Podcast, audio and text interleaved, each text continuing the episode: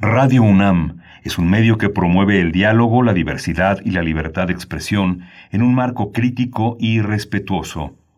Los comentarios expresados a lo largo de su programación reflejan la opinión de quien los emite, mas no de la radiodifusora.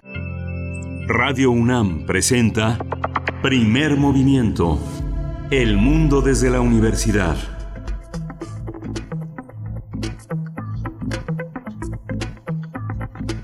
Hola, muy buenos días. Bienvenidos, bienvenidas. Estamos iniciando primer movimiento en este viernes. Hoy es 22 de mayo de 2020 y son las 7.3 de la mañana en el tiempo de la, del centro del país.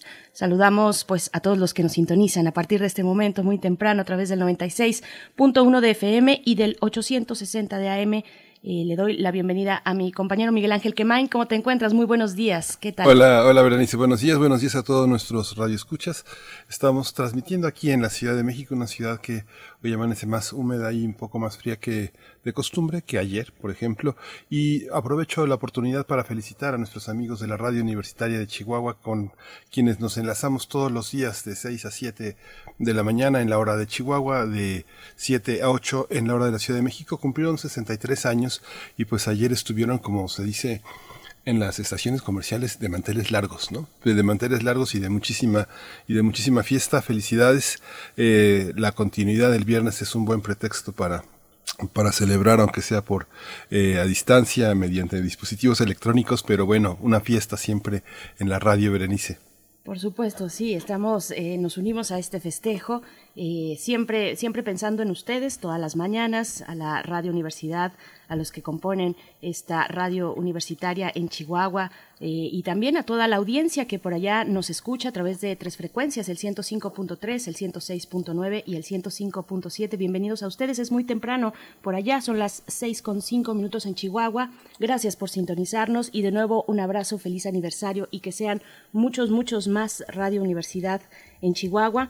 Y pues bueno, hoy vamos a iniciar, vamos a iniciar hablando de mm, un tema interesante, un tema interesante en el contexto de COVID-19, los marcadores biológicos de las emociones ante esta emergencia sanitaria, cómo respondemos eh, a nivel emocional y, y cómo lo explica la neurobiología, pues bueno, Estaremos eh, conversando con el doctor Benjamín Domínguez Trejo, es doctor en psicología por la Facultad de Psicología de la UNAM, investigador del Sistema Mexicano de Investigación en Psicología, eso para el inicio de esta mañana de viernes. Una mañana, Miguel Ángel de viernes, que es de complacencias musicales y de radioteatro también. Sí, de radioteatro. Y tenemos un radioteatro que es una, una joya de 1996. Es La Máscara de la Muerte Roja. Edgar Allan Poe es el autor y la extinta Red, la empresa mexicana que sacó una producción de nueve historias de terror en formato de cassette, hoy vamos a tener oportunidad de escucharla con todos los gises, o sea, los shh que tienen los cassettes de entonces y que pues vale la pena conservar como un testimonio cultural de esa época. Así es, es una grabación de 1996 y después, en nuestra segunda hora, eh, iniciaremos con nuestra nota internacional para hablar de África, cómo recorre el continente africano el coronavirus del SARS-CoV-2. Pues estaremos conversando con la doctora Paulina Berumen. Ella es internacionalista, especialista en temas políticos y de política pública sobre, eh, sobre África, sobre lo que ocurre en sus distintas, en su diversidad, pues, dentro de eh, pues esta eh, gran diversidad étnica que puede tener un continente como el africano. Sí, y tenemos también aire, hoy tenemos aire también, esa sección que expresa eh, las inquietudes, el conocimiento de este enorme equipo de la Coordinación de Difusión Cultural de la UNAM, del que forma parte Cuauhtémoc Medina, quien es curador en jefe del MOAC, es investigador también del Instituto de Investigaciones Estéticas de la UNAM. Y hoy el tema que va a abordar es el de la fragilidad de la economía cultural. Ayer se reunió la Comisión de, de Cine con Mario Delgado, con el presidente de la Comisión de la Cámara de Diputados, para discutir eh, si desaparece Fidecine y de una vez matamos al cine mexicano o sobrevive. Parece que sobrevivió, pero la fragilidad continúa. Así es, pues bueno, y después tendremos la poesía necesaria. En esta ocasión, Benito Taibo, director de mm, Radio UNAM, nos acompaña, nos propone la poesía del día de hoy. Eh, Cuando te nombran de Gloria Fuentes es la selección para esta mañana. Sí, abrimos esta semana con una mujer de la generación de los 50, que es Angelina Muñiz Huberman, y cerramos con otra de las más grandes de la literatura española, también de la misma generación, del mismo panorama, Gloria Fuertes, una de las más grandes eh, poetas españolas. Así es. Después llegará nuestra mesa del día. Vamos a conversar sobre el plan de regreso a la nueva normalidad en Ciudad de México que fue presentado Ayer, antier también, eh, pues ya estuvimos acercándonos a distintos documentos que, plantean cómo será para el centro del país eh, y vamos a conversarlo con el doctor Mauricio Rodríguez Álvarez. Él es profesor del Departamento de Microbiología de la Facultad de Medicina de la UNAM y conductor de Hipócrates 2.0. Ustedes eh, probablemente ya lo han escuchado y si no, háganlos, háganlo, está ahí en nuestra sección de podcast, un programa sobre medicina e investigación. Y en esa misma mesa también nos acompañará el doctor Manuel Suárez Lastra. Él es director del Instituto de Geografía de la UNAM, doctor en Geografía por esta universidad también, maestro en Planeación Urbana por la Universidad de California, eh, Berkeley y licenciado en Ciencias Políticas por la UNAM. Esto para nuestra mesa del día de hoy y también les invitamos a que se sumen en redes sociales, que hagamos comunidad y que nos digan cómo amanecen este viernes, cómo eh, están proyectando también desde sus planes personales, pues este este momento, este momento álgido de la pandemia aquí en la zona metropolitana del Valle de México, pero también desde donde se encuentren, digo álgida aquí específicamente porque no es lo mismo en, eh, que, si lo comparamos con otras zonas del país, díganos desde dónde nos escuchan y escríbanos arroba PMovimiento en Twitter, eh, Primer Movimiento UNAM en Facebook. Y pues nos vamos a ir con nuestro corte informativo sobre la COVID-19 a nivel nacional, internacional y también en la UNAM. COVID-19. Ante la pandemia, sigamos informados. Radio UNAM. La Secretaría de Salud informó que el número de decesos por enfermedad de la COVID-19 aumentó a 6.510. 6.510 fallecimientos lamentables. De acuerdo con el informe técnico ofrecido ayer por las autoridades sanitarias, los casos confirmados acumulados se incrementaron a 59.567 y de sospechosos a 33.291. El presidente Andrés Manuel López Obrador anunció que el lunes primero de junio se realizará un homenaje al personal médico de la Secretaría de Marina que atiende a pacientes con COVID-19 como parte del Plan Marina para salvar vidas. Claudia Sheinbaum, jefa de gobierno de la Ciudad de México, dijo que como parte del plan gradual hacia la nueva normalidad se analiza la propuesta de reabrir el centro histórico por calles. La jefa de gobierno también dijo que la reapertura podría ser por tipo de negocio mencionó que se trabaja una propuesta definitiva con los comerciantes para evitar altas concentraciones de personas.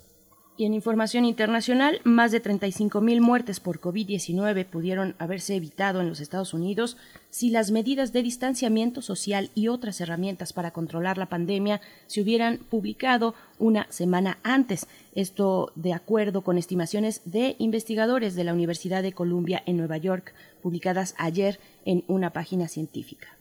La Comisión Económica para América Latina y el Caribe, que se conoce por sus siglas como CEPAL, y la Organización Internacional del Trabajo, la OIT, estimaron que la crisis económica causada por la pandemia del nuevo coronavirus dejará 11.5 millones de desempleados en el 2020. Esta cifra se eleva a 37.7 millones el número de personas desempleadas pues en la región. El Ministerio de Salud de Sudáfrica proyectó que la pandemia del coronavirus SARS-CoV-2 provocará de aquí a noviembre alrededor de 50.000 muertes y 3.6 millones de contagios. Se trata del escenario más pesimista de acuerdo con modelos predictivos. Sudáfrica es el país del continente más afectado por la pandemia, con más de 19.000 casos confirmados y 369 lamentables decesos. En la información de la UNAM ayer dio inicio de manera virtual el ALEF, este festival de arte y ciencia de las posibilidades de la vida, COVID-19 y sus efectos, que anunciamos ayer que inauguró el rector Enrique Graue. Al inaugurar este encuentro, nuestro rector dijo que se trata del máximo esfuerzo hecho en la nación para conjuntar saberes y reflexionar sobre esta pandemia. El rector hizo una invitación a las y los universitarios y a la sociedad a participar activamente en el festival que contará con la participación de más de 170 académicos, académicas, intelectuales y artistas de 20 países. Participarán en esta versión digital de El Aleph.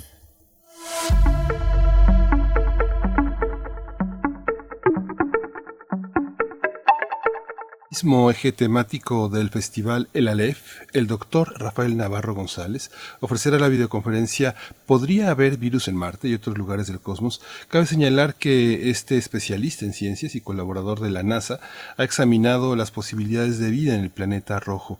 La charla será transmitida a las 7 de la tarde en la página del Aleph, aleph.unam.mx. Así es, y también para el sábado, el, el, día de mañana, Susana López Charretón del Instituto, es investigadora del Instituto de Biotecnología de la UNAM, ofrecerá una videoconferencia, un nuevo coronavirus SARS-CoV-2, así se titula, situación actual. Se trata de una charla desde una perspectiva de la virología. La videoconferencia será transmitida mañana sábado a las 12 del día por la página de la LEF. Eh, ambos eventos se encuentran en culturaunam.mx eh, diagonal el Aleph, el Aleph. Y bueno, nada más aprovechando que mencionamos esta conferencia de la doctora Susana López Charretón, también quisiera invitarles eh, a una recomendación literaria que es de libre descarga, que queremos recomendarles un libro para las y los niños ahora en este momento complicado de confinamiento. Se titula Pablo se queda en casa que nos ayudará pues a explicar de forma sencilla y didáctica la importancia de permanecer en nuestras casas durante esta pandemia, porque pues ahora surgen muchas inquietudes, se van sumando las angustias por parte de los más pequeños en la casa, tal vez extrañan a sus amigos de la escuela, a sus profesores y eh, bueno, el simple hecho de salir a jugar a algún parque que no se puede realizar, eh, tampoco las visitas a los abuelos, en fin, eh, es difícil de entender, pero eh, pues hay que quedarse en casa y este libro nos ayuda a eh, poder mm, comentarlo con los más pequeños. Es una publicación de libre descarga realizada por la Sociedad Mexicana de Virología. Además, eh, pues ya lo decíamos, una de las autoras forma parte de la UNAM, que es la investigadora precisamente la doctora Susana López del Instituto de Biotecnología. Así es que en nuestras redes sociales más adelante les avisaremos cuándo estará eh, la liga a esta, a esta versión. Hay versión en inglés y en español. Les compartiremos la versión en español. Si alguien quiere la de inglés, bueno, nos avisa. Pablo se queda en casa, editado por Sociedad Mexicana de Virología. Y pues bueno, nos vamos a ir con música, Miguel Ángel, si estás de acuerdo. Sí, vamos con música. Vámonos con esto que, bueno, hoy que es eh, viernes de complacencias musicales, esto es para Elena Hernández, la canción es Resucitar de Fito Páez. Yo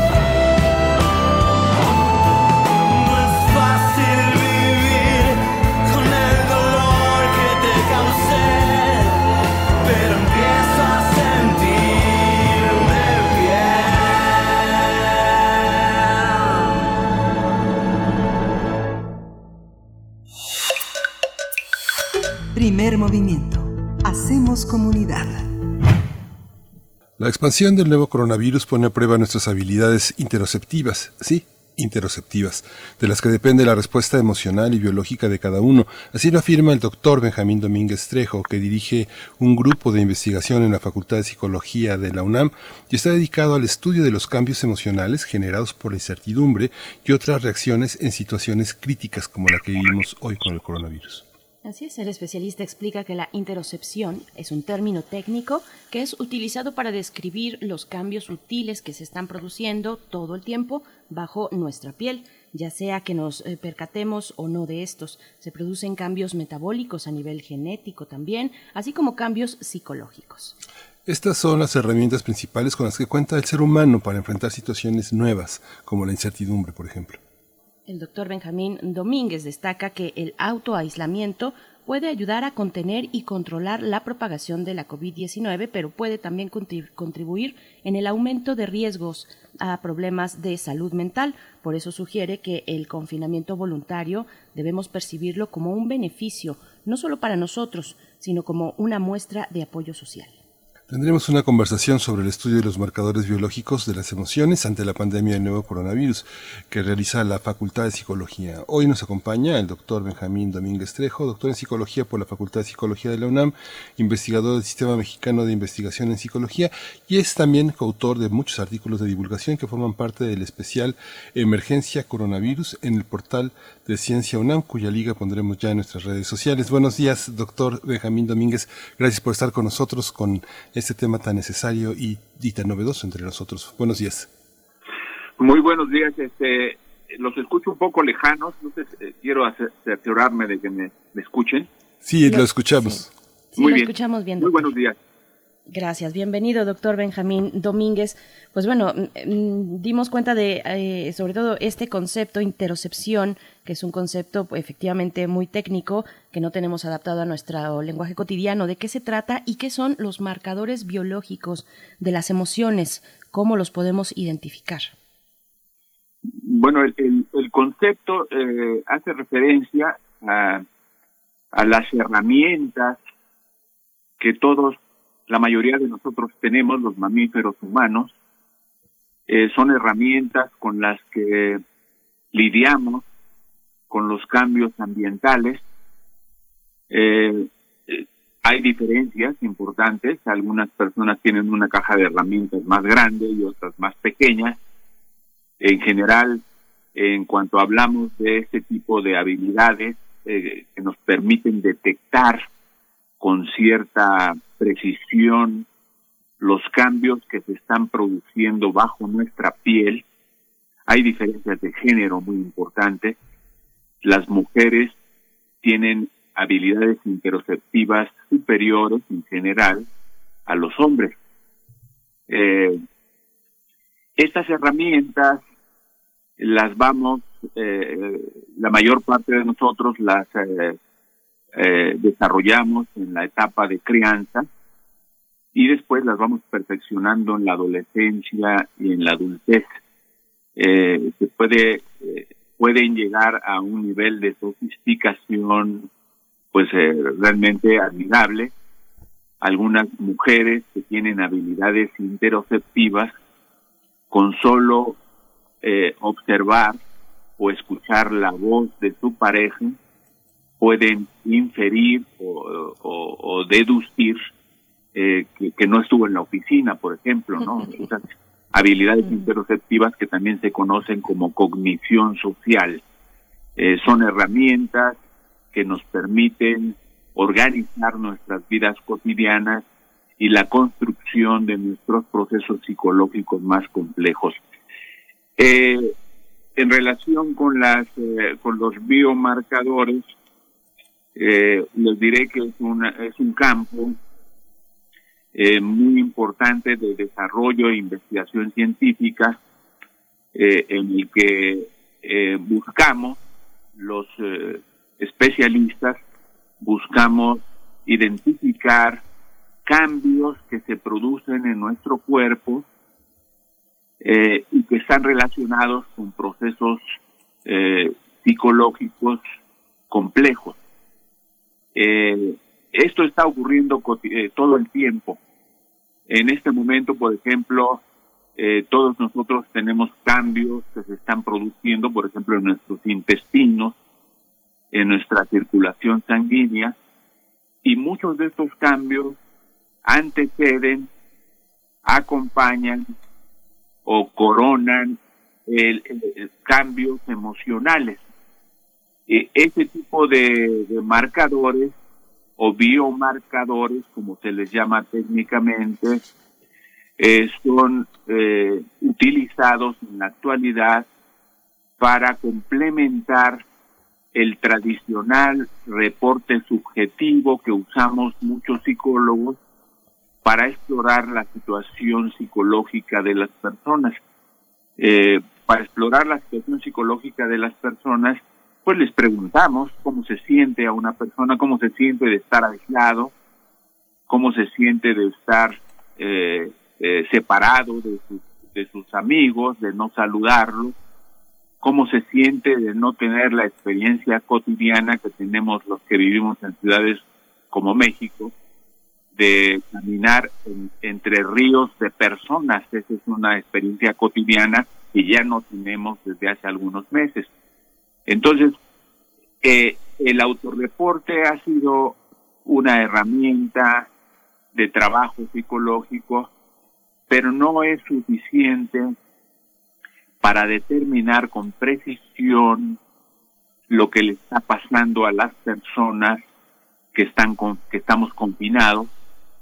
Y eh, eh, nuestro grupo de investigación ha estado explorando diferentes biomarcadores, cambios que se producen en el cuerpo, como por ejemplo los niveles de, eh, de glucocorticoides en la sangre o en la saliva, eh, eh, los cambios en el pulso y en la presión arterial, que son muy conocidos. Y nosotros hemos explorado otros biomarcadores que tienen características especiales. No necesitamos tocar a las personas para conocer los cambios que se están produciendo en la temperatura de su cara, por ejemplo, y la temperatura de la cara, de la piel de la cara de los humanos, está estrechamente relacionado con los cambios emocionales. De hecho, podemos anticipar qué estado emocional se producirá en unos segundos con estas mediciones de los cambios en la piel de la cara. Estos marcadores eh, son de alguna manera un elemento diagnóstico. ¿Cómo se vinculan con aspectos eh, más generales como los de eh, la medicina interna y la psiquiatría? ¿Son elementos diagnósticos y le ayudan a un psiquiatra a entender cosas?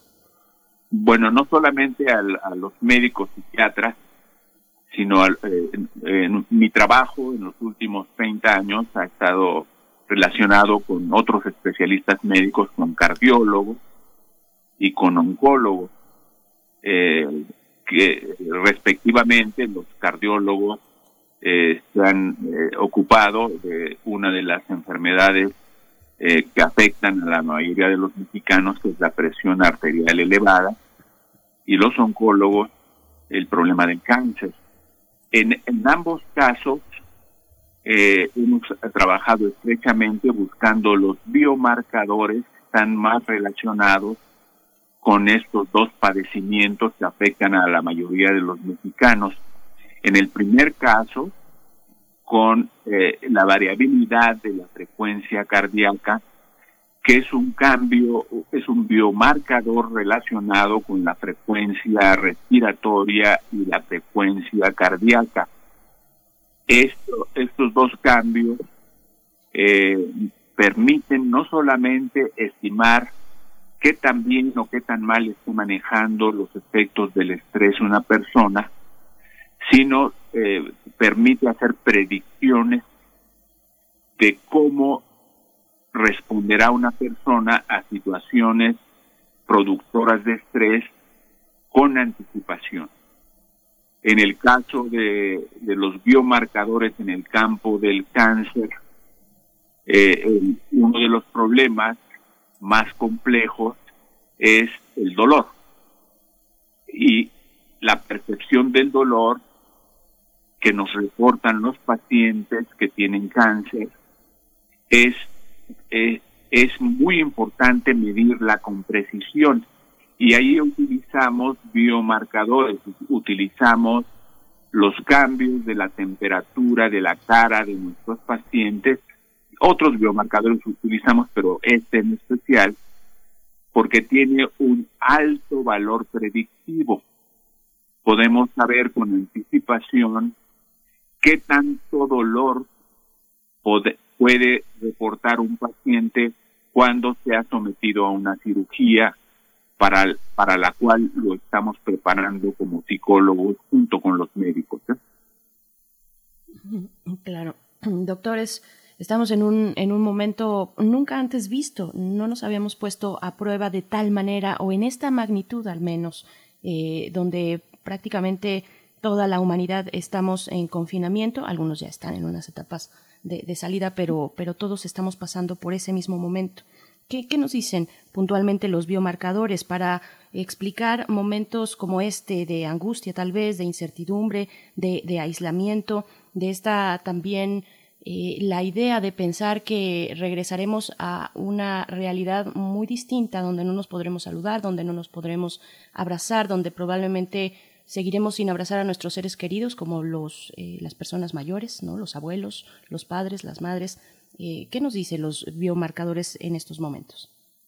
En efecto, estamos viviendo una situación sin precedentes y la escala a la que la estamos experimentando es realmente es global en el sentido literal. Entonces, eh, sí, eh, tenemos que echar mano de, de, todos los avances tecnológicos con que contamos. Uno de ellos es esto, el uso de los biomarcadores.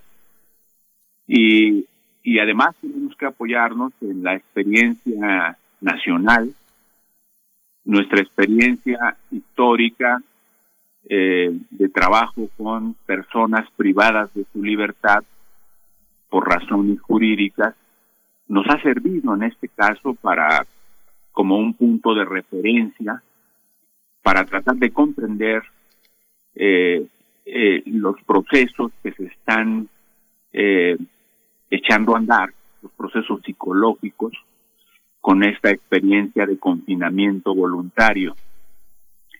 Me gustaría, antes de, mencionar lo que está ocurriendo, me gustaría destacar que otro de los cambios que están ocurriendo es eh, el trabajo multidisciplinario. Nosotros trabajamos en mi grupo de investigación, hemos visto la necesidad no solamente de hablar de la multidisciplina, sino de incorporar los avances médicos, por supuesto, de especialistas muy destacados de nuestro país, junto con el conocimiento biológico más avanzado y el trabajo de especialistas en ingeniería mecatrónica que nos ha permitido no solamente eh, convertirnos en usuarios de dispositivos de tecnológicos avanzados y dise diseñados y construidos aquí en México, sino que eh, hemos eh, contribuido con equipos que hemos construido nosotros aquí y hemos demostrado su utilidad clínica. Hemos construido un equipo de eh, medición eh, eh, de una cámara portátil infrarroja que nos permite no solamente observar las variaciones de temperatura en la cara de nuestros pacientes, sino documentar las variaciones con una precisión y un rango que no permiten otros instrumentos. Es una eh, eh, cámara portátil que tiene, lleva el nombre del, eh, de Ave Fénix, que es el grupo de sobrevivientes de cáncer de mama con el que hemos trabajado para eh, eh, primero realizar pruebas de este equipo y demostrar finalmente su utilidad. En este punto, eh, quiero eh, concentrarme en lo que considero, lo que consideramos en nuestro, a partir de nuestros datos, que son los cambios principales que están ocurriendo por el confinamiento. Eh, no solamente se están produciendo cambios en nuestra mente, sino también cambios en nuestro cuerpo, por eso necesitamos usar biomarcadores. Ahora sabemos que cuando una persona enfrenta situaciones prolongadas de estrés, se activan cambios en nuestro sistema inmunológico conocidos genéricamente como actividad inflamatoria. Estos cambios son cambios inicialmente defensivos. Nuestro sistema inmunológico responde a la presencia de agresores como virus, como bacterias, y igualmente responde a, la, a las condiciones que señalan eh, cambios que conocemos genéricamente como estrés. En este caso, la disminución de estimulación social, la disminución del contacto con personas que estimamos, con las que trabajamos, con las que interactuamos cotidianamente. Este cambio es radical y este cambio en principio produce un aumento en la actividad inflamatoria y la actividad inflamatoria es la que está asociada a los cambios emocionales que conocemos como ansiedad, depresión, incertidumbre, etcétera. Entonces, eh, los biomarcadores nos permiten obtener una medición muy precisa de qué tanto está afectando adversa negativamente a una persona estos cambios. Eh, en esa etapa estamos y estamos este pensamos que esto debe avanzar más eh, esta esta combinación de tecnología con la medición precisa de los cambios psicológicos que se están produciendo más en algunas personas que en otras. Los psicólogos, los psicoanalistas que han abandonado esa noción dualista de la mente y el cuerpo y que saben que lo somático forma parte del cuerpo y de la mente en una trenza. ¿Cómo, cómo trabajan con estas corrientes que tienen que ver con lo somático? ¿Hay una reacción corporal, como si el cuerpo, digamos, que pudiera separar también en la simbolización? Hay una parte que marca unas emociones que son primitivas, que las reconocemos todos como miedo, ansiedad, pero hay otras que son mucho más elaboradas y que sobre lo simbólico eh, trabajan el cuerpo. ¿Cómo, ¿Cuál lectura le da usted a esa visión? ¿Esa visión existe o es chamanismo o, creemos en ella? Bueno, la visión dualista es parte de la historia de, la, de las disciplinas psicológicas. Este, y eh, como mencionaba yo hace un momento, la, la, los cambios sin precedentes que estamos eh, eh, enfrentando, que estamos viviendo todos, requiere necesariamente una respuesta multidisciplinaria. eh, en esto, las, eh, las disciplinas como las neurociencias, la psiquiatría, la, las, eh, las, los campos más avanzados de la, de la medicina como la inmunología, requieren trabajar conjuntamente. Este, nosotros pensamos que el uso de biomarcadores concilia este dualismo que desafortunadamente ha afectado no solamente la parte científica y clínica, sino la, la, la formación de, de, nuevos profesionistas en este campo. Algunos profesionistas realmente piensan que lo que pasa en la cabeza, algunos profesionistas médicos eh, son preparados para pensar que lo que pasa en la cabeza no tiene relación con lo que pasa en el estómago o a la inversa. Y desafortunadamente eh, esta concepción eh, llevada al campo clínico pues eh, puede tener consecuencias desfavorables para comprender, por ejemplo, problemas como el que estamos viviendo. Definitivamente el, el problema que estamos viviendo tiene componentes que afectan el cuerpo y la mente. Entonces, eh, eh, identificar eh, eh, los mecanismos que están participando, las vías que están participando, son vías bidirec- bidireccionales para relacionar estas dos áreas. Es eh, requiere no solamente del reporte, autorreporte subjetivo tradicional que hemos usado sobre todo los psicólogos y lo, lo usan también en las encuestas este y en el campo de la salud pública, pero definitivamente son eh, herramientas insuficientes para las predicciones que, re- que, que estamos eh, esperando que se produzcan.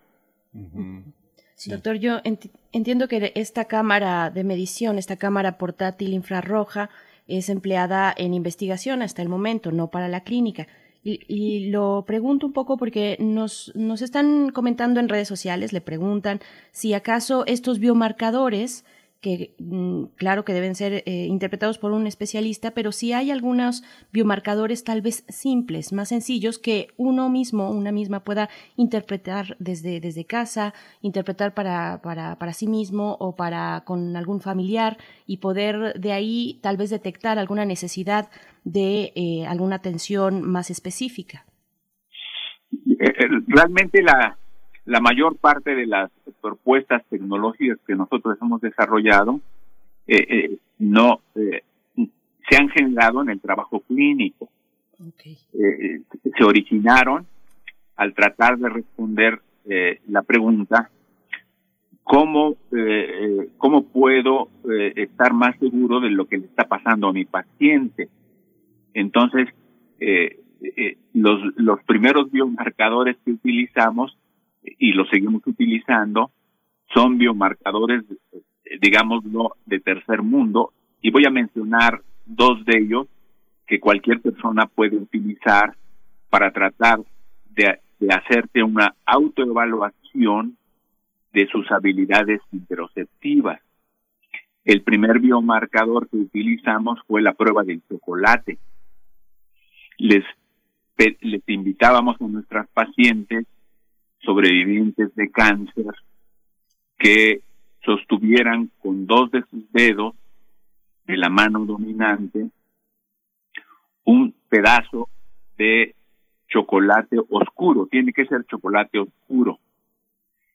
Y medíamos cuánto tiempo tardaba para que empezara a derretirse.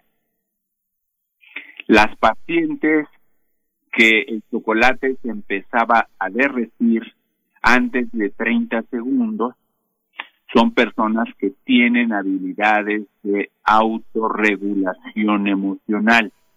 En otras palabras, son personas que pueden producir cambios de temperatura en sus dedos casi voluntariamente, casi como un fakir, pues, ¿no? Algunos de nuestras pacientes no podían hacer eso. El, el chocolate, después de dos minutos, seguía igual que al principio.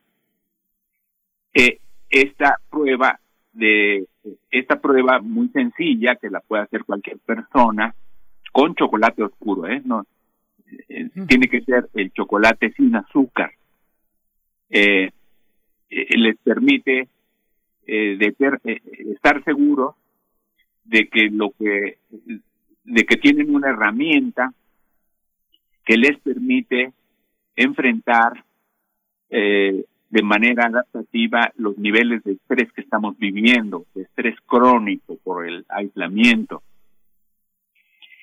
Y eh, ya una persona que tiene estas habilidades de regulación emocional puede perfeccionarlas practicándolas todos los días, puede combinarlas con ejercicios de respiración diafragmática que son muy conocidos, respirar lento y profundo, y que estas dos, estas dos herramientas que estoy mencionando, combinadas y practicadas todos los días, le pueden permitir a cualquier persona modificar la actividad de su nervio vago. El nervio vago es el que comunica una parte de nuestro sistema nervioso autónomo con el sistema inmunológico. Ángel. Sí, esta, esta edición, doctor, eh, eh, eh, quería insistir en ese aspecto de lo simbólico, porque muchas de las, eh, muchas de las expresiones conductuales de las emociones parece que ocultan o que están lejos de las eh, intenciones o de, la- o de los aspectos simbólicos. ¿Cómo se profundiza en ese, conjunto de asociaciones que hacen particular la historia eh, corporal, la historia eh, emocional de una persona que llamamos todavía paciente? Bueno, eh, este, sí me gustaría hacer una precisión. O sea, eh, eh, eh, nosotros tenemos la preocupación como grupo de investigación clínica eh, de, eh, en efecto, desarrollar eh, tecnología y adaptar tecnología que puede ser útil para nuestros pacientes que son la mayoría de ellos sobrevivientes de cáncer. Eh, pero eh, el conocimiento eh, multidisciplinario que se ha generado, eh, queremos o buscamos que sea de útil para la población general, no para, eh, no buscamos beneficiar un, ah, un problema clínico particular, sino queremos que el conocimiento eh, sea compartido. Y eh, el uso de los biomarcadores que he descrito, eh, hay otros más que estamos utilizando, biomarcadores inmunológicos, por ejemplo, este eh, tiene no no estamos buscando nada más eh, ponerle un rótulo a los algunas partes de los procesos psicológicos a las relaciones mente cuerpo sino buscamos que sean accesibles al público general por eso eh, les estoy mencionando la prueba del chocolate y también eh, otra prueba que hemos desarrollado y que puede hacer cualquier persona en su casa es la prueba de la jícama. La prueba de la jícama es una prueba muy sencilla eh, que nos per- que permite a las personas eh, eh, evaluar qué tanto eh, tiene eh, habilidades eh, en su caja de herramientas personal, habilidades interoceptivas. Ahora, las habilidades interoceptivas que he mencionado son un prerequisito necesario para todas las personas para poder acceder a procesos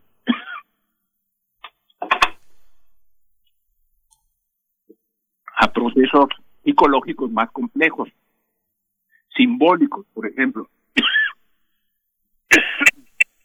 Perdón, ¿eh?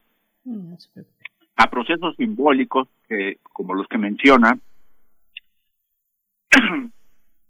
nosotros podemos invitar a las personas a que se enfrasquen en el desarrollo de habilidades complejas de autoconocimiento pero si una persona no tiene estas habilidades interoceptivas eh, eh, es, es igual que invitarlo a pasear sin salir. Entonces, lo primero es eh, cerciorarnos de que las personas que están ahorita confinadas y, y que están eh, notando cambios emocionales que antes no habían experimentado, es asegurarnos de su nivel de habilidades interoceptivas y de ahí ya se puede partir a procesos más complejos de autorregulación y de manejo del estrés. Eh, eh, el, camino contrario es más difícil y es un poquito este infructuoso. Pues, doctor Benjamín Domínguez Trejo, eh, se nos ha venido el tiempo encima, pero bueno, estamos también con la invitación para que la audiencia se pueda acercar a este portal de divulgación científica Emergencia Coronavirus en el portal Ciencia UNAM y pueda dar un recorrido por eh, pues las distintas propuestas que desde grupos multidisciplinarios como este que están trabajando los biomarcadores en estos momentos eh, pues nos pueden dar mucha luz de lo que ocurre y explicarnos a nosotros mismos nuestras reacciones. Le agradecemos mucho y le mandamos un fuerte abrazo, doctor eh, Benjamín Domínguez. Muchas gracias. Les agradezco mucho la plática y, y, y subrayo e invito a todos a, a consultar eh, la página que ustedes mencionaron. Gracias, gracias, por la entrevista. Muchas gracias, doctor. Pues vamos a despedirnos de esta conversación con música para introducir en nuestro cuento, nuestro radioteatro de esta mañana. Vamos a escuchar de John Barry, Down Deep Inside Me, y es una complacencia para Gabriel del Corral que quiere complacer a Socorro.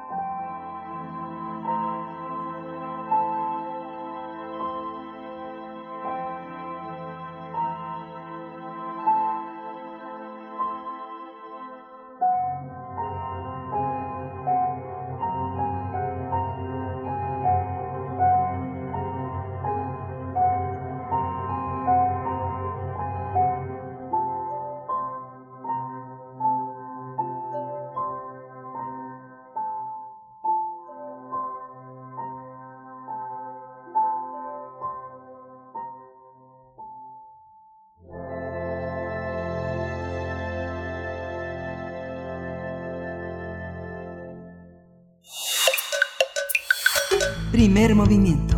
Hacemos comunidad. Ya regresamos aquí a Primer Movimiento. Vamos a presentar nuestro radioteatro. Vamos a, eh, vamos a, a escuchar uno, un, un, trabajo de 1996 de la extinta Rep, una empresa mexicana que sacó una producción de nueve historias de terror en formato de cassette. Y vamos a escuchar nada menos que La Máscara de la Muerte Roja de Edgar Allan Poe. Una, una, un, un, cuento duro, un cuento difícil. Edgar Allan Poe había tenido ya muchas pérdidas, una enorme madurez eh, cuando él eh, escribe este relato que nos eh, emparenta a todos, todos somos iguales frente a la muerte. La muerte es una experiencia que debemos entender como algo que, que nos devuelve a un, a un mundo, a un mundo que desconocemos, pero cuya inquietud está expresada en las más altas cimas de la literatura universal y una de ellas es la de Edgar Allan Poe. Vamos a escucharlo. Para teatros, los radioteatros de primer movimiento.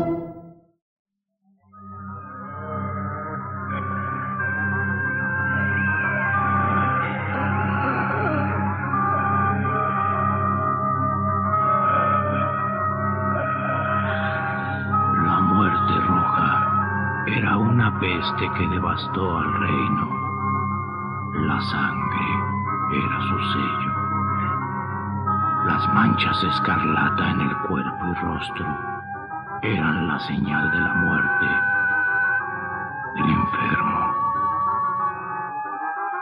En medio de la desolación del reino, el príncipe próspero, despreocupado y feliz, decidió encerrarse en su fortificado castillo en compañía de sus amigos para evitar así el mortal contagio.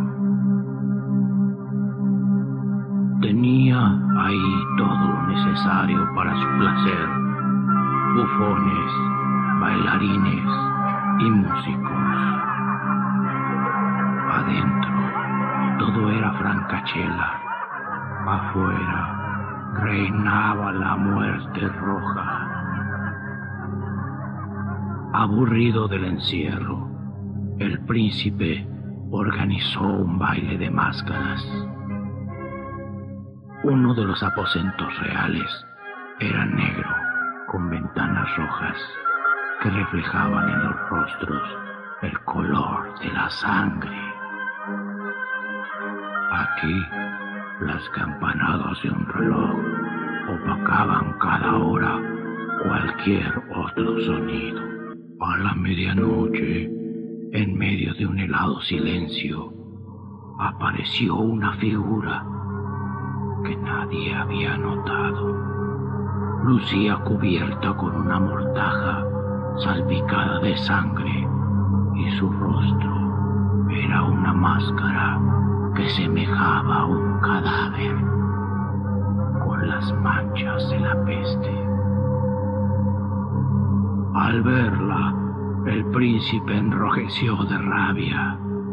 ¿Quién osa insultarme así? Desenmascaradlo. Nadie se atrevió. El enmascarado se acercó paso a paso al príncipe, quien trató de defenderse con un puñal. Todo fue en vano. Cayó muerto fulminantemente. ¿Y cuál sería el horror de todos al descubrir que abajo de la máscara no había nada? Era la muerte roja entró al castillo como un ladrón. La música cesó y uno por uno murieron todos y del reloj brotaron doce campanadas.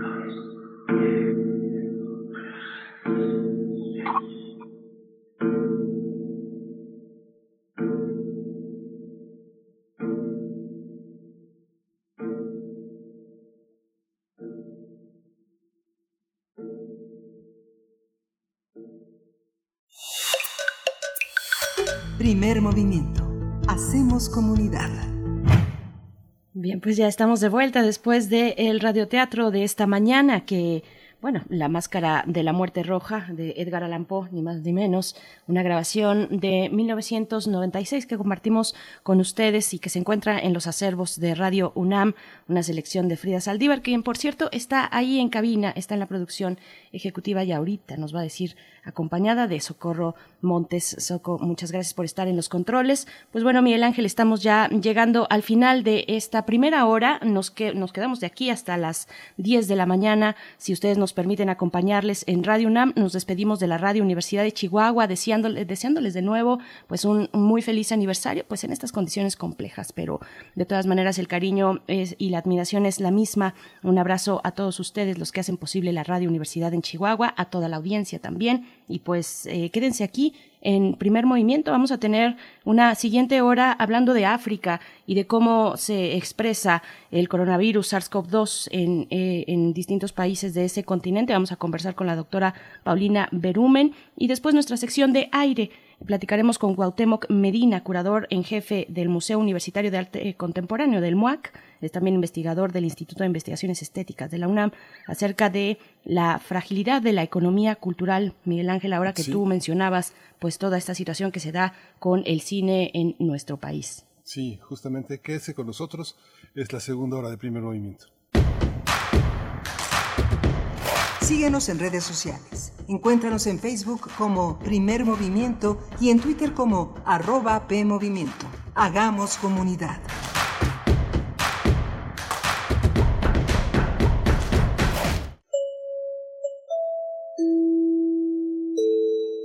Apreciable audiencia, les informamos que nuestras frecuencias 860 AM y 96.1 FM por el momento se encuentran enlazadas. Agradecemos su comprensión. Aviso importante. Si te encuentras con señales como estas en la calle, quiere decir que estás entrando en una zona de alto contagio y estás corriendo un alto riesgo de contagiarte y contagiar a los demás. Si tienes que transitar por estas zonas, usa cubrebocas, guarda distancia y no te toques la cara. Si sientes cualquier síntoma, comunícate de inmediato a Locatel al 56 58 11 11 o manda un SMS al 51 51 5 con la palabra COVID-19. Aléjate de las zonas de contagio. Quédate en casa. Instituto Electoral, Ciudad de México. Todos queremos salir. Ir por el parque paseando abrazados. Celebrar con las personas que queremos. Jugar durante horas y horas en los columpios o pateando un balón. Falta poco para que lo podamos hacer, pero todavía no es tiempo de salir. Aún tenemos que reducir más los contagios. Y para conseguirlo, en estas semanas, Quédate, en casa. Gobierno de México. Hola, soy Beatriz Rivas, novelista y estoy en descargacultura.unam. Celebramos. Mil audios en descargacultura.unam con El Principito. Disfruta este clásico en francés, su idioma original y traducido al español. C'est utile à mes volcans et c'est utile à ma fleur, que je les possède. Mais tu n'es pas utile aux étoiles. Es útil, pues, para mi flor y mis volcanes que yo los posea, pero tú no eres útil para tus estrellas. Revolucionamos el acto de escuchar. www.descargacultura.unam.mx Para la mayoría de la gente, beber significa jovialidad y grata compañía, pero no así después de despertar a la realidad, ya sea en la cárcel o en algún hospital, sin saber qué pasó. Mayor información al 5705-5802. Lada sin costo 01800-561-3368.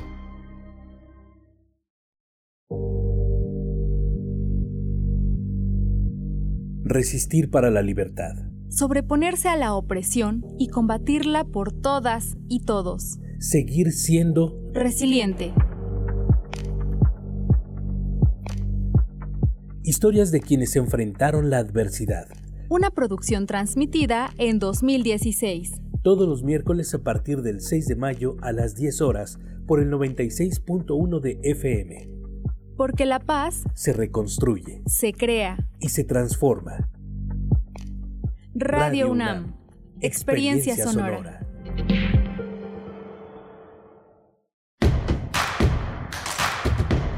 Encuentra la música de primer movimiento día a día en el Spotify de Radio UNAM y agréganos a tus favoritos.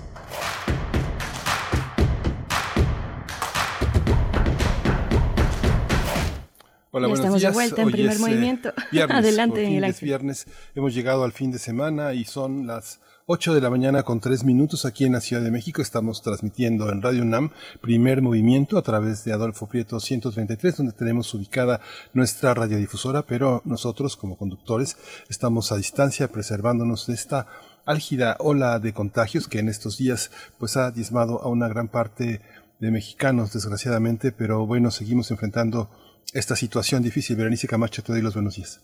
Igualmente para ti, Miguel Ángel Quemain, buenos días. Hasta allá, hasta tu domicilio y bueno, a todo el equipo de primer movimiento que hace posible esta transmisión. De esta manera, un poco compleja, a veces nos podemos tropezar un poco dado que no nos estamos viendo eh, a las caras, pero lo hacemos con mucho gusto y les agradecemos enormemente que estén aquí en sintonía con Radio UNAM. Saludamos también en este momento a la Radio Nicolaita. Gracias, nos enlazamos con ustedes a través del 104.3, ahora que son las 8 de la mañana con 4 minutos y hasta las 9 llegamos allá a Morelia. Esto gracias a la Universidad Michoacana de San Nicolás de Hidalgo. Y pues bueno, tenemos una hora eh, llena de información interesante. Eh, vamos a tener en nuestra nota internacional la lectura sobre cómo recorre el SARS-CoV-2 el continente africano con la doctora Paulina Berumen. Ella es internacionalista, especialista en temas políticos y de política pública sobre África y ha estado en diversas ocasiones, es colaboradora habitual de Primer Movimiento. Y, y pues bueno, saludamos también a quienes están en redes sociales, arroba PMovimiento, así nos pueden encontrar en Twitter Primer Movimiento UNAM en Facebook. Está por aquí Rosario Martínez. Dice que muy tétrica la voz, muy bueno el radioteatro de esta mañana. Eh, la muerte nos iguala, dice David García. Eh, está por aquí también Rooster Water, eh, también nos da los buenos días, Flechador del Sol, Mayra Elizondo, muy atenta también con la conversación que tuvimos sobre los biomarcadores de las emociones con el doctor Benjamín Domínguez Trejo y creo que es ahí una buena oportunidad para invitarles a que se sumen, a que puedan eh, pues observar, recorrer este portal ciencia.unam.mx que aloja pues distintas investigaciones, parte, parte de las investigaciones que se traducen en infografías en realidad, eh, que se traducen en videos, en formatos mucho más asequibles eh, para traducir esos contenidos que a veces desde la investigación suelen ser complicados, pues bueno, aquí están muy, muy gráficos y creo que nos podemos dar un buen tiempo para recorrer este sitio que se ha dedicado a la emergencia del coronavirus, Miguel Ángel. Sí, justamente esta este sitio que se ha dedicado a la emergencia del coronavirus y que también se suma pues a todas las iniciativas que van de lo social a lo, a lo cultural. Hoy justamente vamos a tener un tema que se debate en torno al tema, veremos cómo lo trata Cuauhtémoc Medina, pero que justamente ayer, hace 10 horas, a las 7 de la noche, se reunió Mario Delegado, Alejandra Frausto, este Sergio Mayer, con toda una comunidad de cineastas, de productores, de, de, toda la gente que participa en el cine y que llegaron a algunos acuerdos. Tres acuerdos fundamentales. El Fidecine no desaparece. Hay que hacer equipo para plantear estrategias que hagan crecer a la industria y apoyar a los acuerdos del IMCINE que están accesibles en la, en la página del IMCINE que el IMCINE llegó a acuerdos con la comunidad artística. La comunidad artística pues está muy molesta con esta, este rasero de la austeridad que recorta este pues recorta miembros que sangran y que van a producir a la larga la desaparición de sectores importantes eh, aplauden, aplaudimos la lucha contra la corrupción, pero no, no es terracero, no es terracero que no contempla, que no, que no intenta conocer más a fondo cuál es la problemática cultural. Y bueno, en cine, en el cine, la comunidad cinematográfica sí hace equipo, sí están unidos y sí saben responder. Ayer la reunión que se hizo a través de una de las, eh, de las aplicaciones que logran enlazar eh, a muchas personas, pues puso de manifiesto la enorme participación, la argumentación, el descontento, pero también la propuesta, la propositividad que tiene esta comunidad tan fuerte que pues debe de preservarse. Ya lo demostramos en línea el Festival Internacional de Morenia, el Festival de Cine de Guadalajara, el Festival de Cine Ambulante, en fin, tenemos una serie de cine en línea, Filmin Latino, que muestra el vigor de nuestra cinematografía, ¿no? Claro, vamos a ver cómo, eh, un poco cómo enmarca no solamente esta cuestión del cine, que es ahora eh, pues un, ejemplo muy interesante de cómo en general eh, de cómo en general la, la cultura y las artes, eh, estos gremios, han mostrado un descontento muy puntual hacia ciertas desde decisiones y también eh, recordemos el el, cómo se delineó el presupuesto del año pasado, eh, donde, bueno, una buena cantidad de artistas eh, iniciaron un activismo para eh, quejarse, para decir, oiga, nos están haciendo estos recortes a ciertas áreas de la cultura y las artes, mientras, por otro lado, pues están invirtiendo mucho en proyectos como el Centro Cultural de los Pinos, ¿no? Solo para poner un ejemplo. Vamos a ver cómo lo enmarca Cuauhtémoc Medina, con quien estaremos conversando hacia el final de esta hora, en esta sección que eh, que se llama Aire, que hemos titulado Aire, y que va a hablar precisamente de la fragilidad de la economía cultural. Hemos estado también hablando de las implicaciones de esta pandemia para la industria editorial. En fin, hay mucho que seguir hablando. Ahora eh, el cine se pone de manifiesto con estas decisiones, pero vamos a seguir eh, la pista de todas estas esta cuestión, Miguel Ángel. Sí. Pues vámonos a nuestra nota, nuestra nota internacional.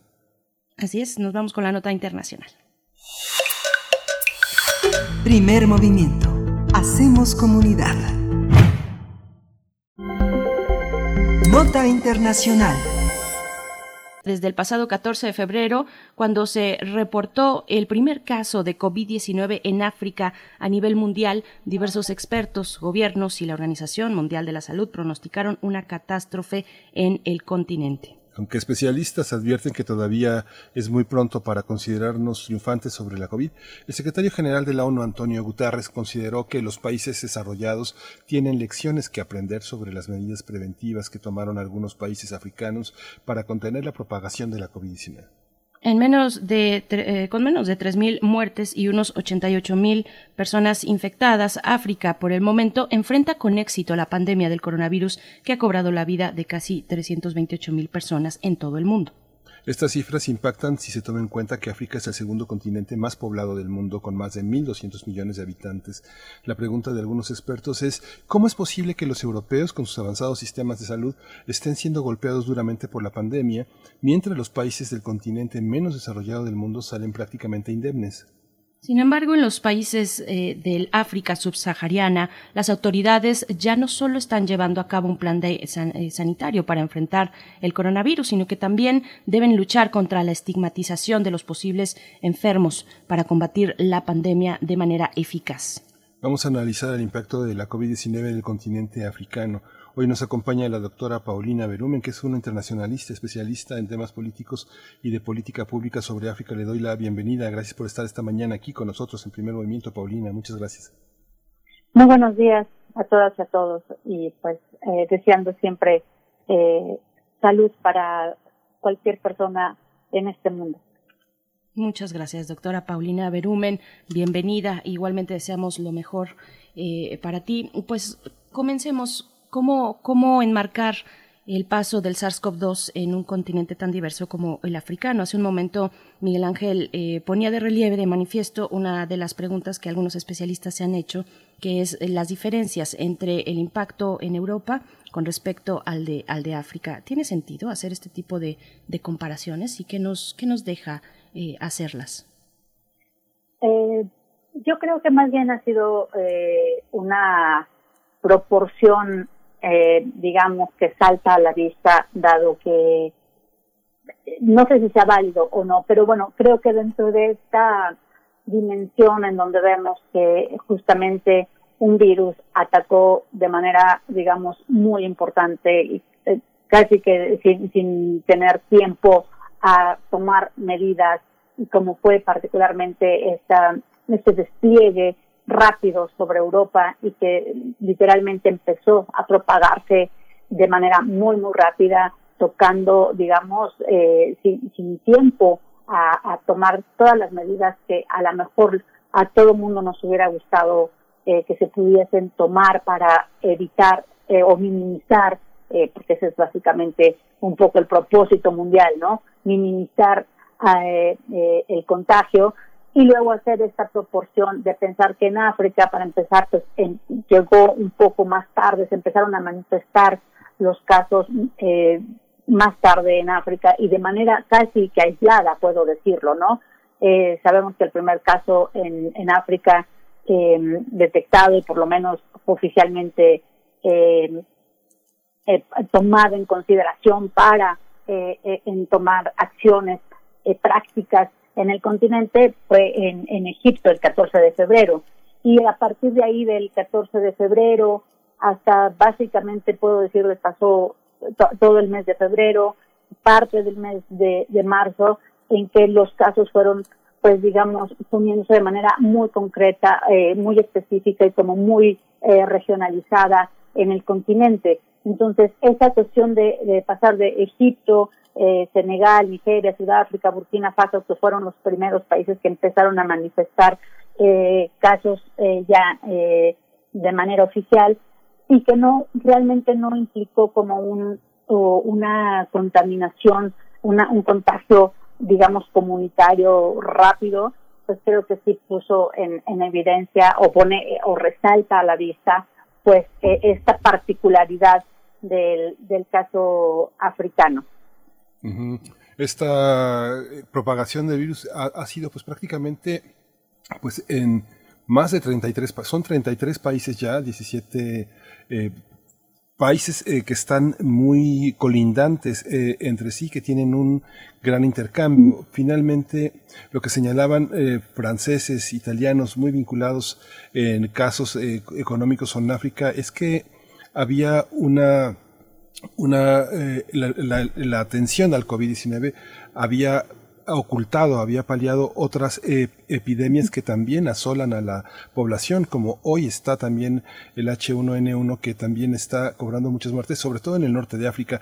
¿Cómo una pandemia oculta otras, doctora? Bueno, yo creo que ese es un punto muy importante. La, la Organización Mundial de la Salud, junto con, eh, digamos, lo, los brazos con los que trabaja en, la, en el continente africano a través de la Unión Africana, eh, y que es prácticamente eh, este eh, el Centro para el Control y Prevención de, las Enfermedades, que digamos que es ese aparato grande que está que une al, a la Unión Africana en materia de, salud y a la Organización Mundial de la Salud.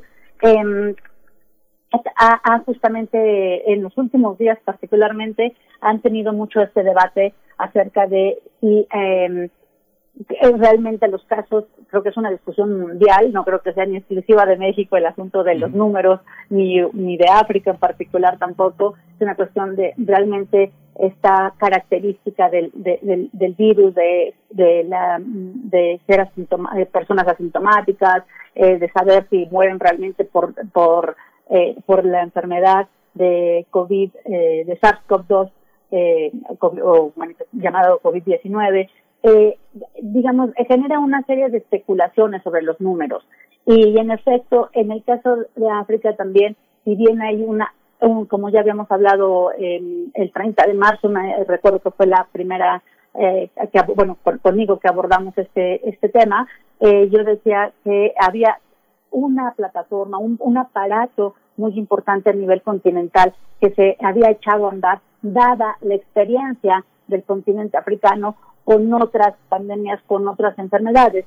Y creo que en efecto eso ha hecho que, eh, digamos, el, la lectura sobre el continente africano, pues tenga que ser también, o sea, es decir, se lee también eh, eh, el COVID-19, pero hay que leer otras, otros, otros números que están pasando paralelos, no en toda África, es, también hay que entenderlo así, hay otros como eh, el paludismo, tuberculosis, eh, rubiola, cólera, tifoidea, eh, digamos, pero no es que sucedan todos al mismo tiempo, que toda África tenga el mismo problema o que toda, eh, que estén pasando en todo el año estas eh, epidemias, ¿no? Entonces creo que el continente africano pues está, eh, digamos, viviendo a la par de esta epidemia sanitaria particular del coronavirus, eh, eh, COVID-19, a la par de otras epidemias que son igualmente, digamos, estacionales o que justamente se estaba trabajando en ellas. Una de ellas muy importante es, por ejemplo, eh, una campaña que se hizo, que se venía haciendo eh, en Nigeria, bueno, que estaba, se tuvo que, digamos, minimizar un poco por la cuestión de la proximidad, que es eh, la campaña de, cero poliomielitis. Eh, se estaba, como ya estaban llegando como a, a, a este punto donde se podía lograr esta este objetivo muy importante y bueno, justamente estuvo, no que se haya parado del todo porque sabemos que las vacunas en estos casos son de los elementos más importantes que se deben de seguir, eh, digamos, en operación ejecutando, pero bueno, no se pueden ejecutar con la misma rapidez que se vengan haciendo. Entonces, ese tipo de cosas también han hecho que, pues, justo África tenga que ir conviviendo con estas otras eh, necesidades y reacciones que son propias también de lo que se ha venido trabajando y de manifestaciones propias de eh, en el continente africano.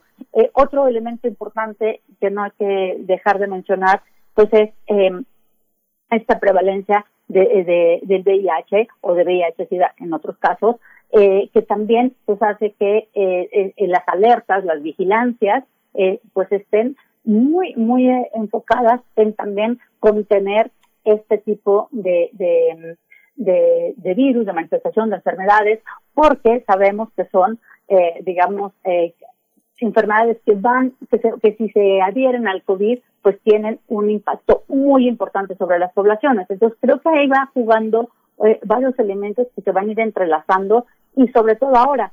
Eh, yo recuerdo que el 30 de, bueno, no, eh, que el 30 de marzo que tuvimos este primer eh, acercamiento con, con la pandemia en África y los números, en ese momento eh, teníamos eh, 4.500 contagiados. Al día de hoy estoy viendo así directamente ahorita en la en la página de la Unión Africana que es digamos la que la que concentra esta información con este brazo eh, que les mencionaba muy importante del Centro para el control y prevención de las enfermedades, tenemos eh, 99.062 casos eh, confirmados y 3.082 lamentables decesos, 39.085 eh, personas recuperadas.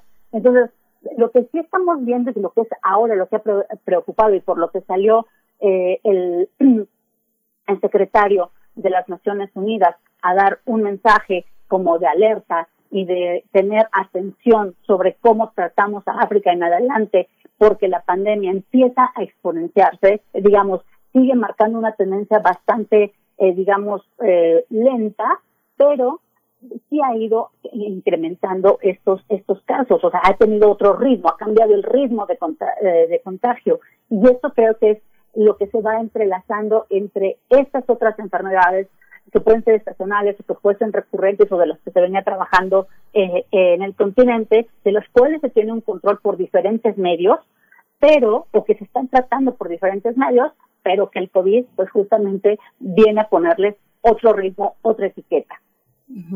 Doctora Paulina Berumen, ayer precisamente estuvimos en este espacio conversando acerca de Burundi, de la situación que, que, se tiene con la reelección de, de su presidente y y yo, yo quisiera preguntar, bueno, también salió el tema de la expulsión de representantes de la OMS, de la Organización Mundial de la Salud, en Burundi por parte de una decisión tomada por las autoridades burundenses.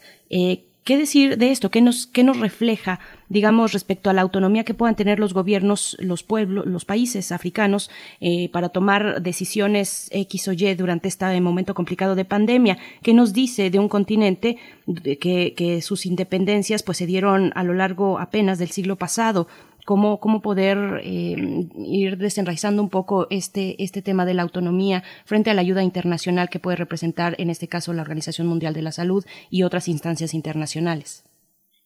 Sí, en ese sentido creo que eh, em, hay más bien, creo que es, son las excepciones y no la generalidad en el continente. Eh, me parece que eso sí es muy importante mencionar. Creo que hay toda una maquinaria en el continente eh, desde la Unión Africana. Creo que esta visión eh, en África es muy, muy particular y cuando digo África sí me requiere, así dimensiono en, eh, ampliamente los 55 estados porque creo que hay una, un compromiso importante a nivel continental de que hay objetivos comunes continentales. Desde luego, existen las excepciones.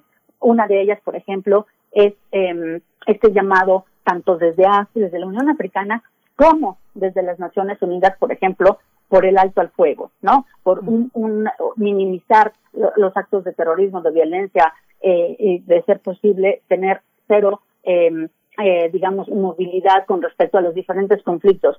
Y esto ha sido un llamado, digamos, eh, internacional, pero es un convencimiento también desde, desde los organismos, eh, eh, desde los órganos continentales y las organizaciones subregionales continentales.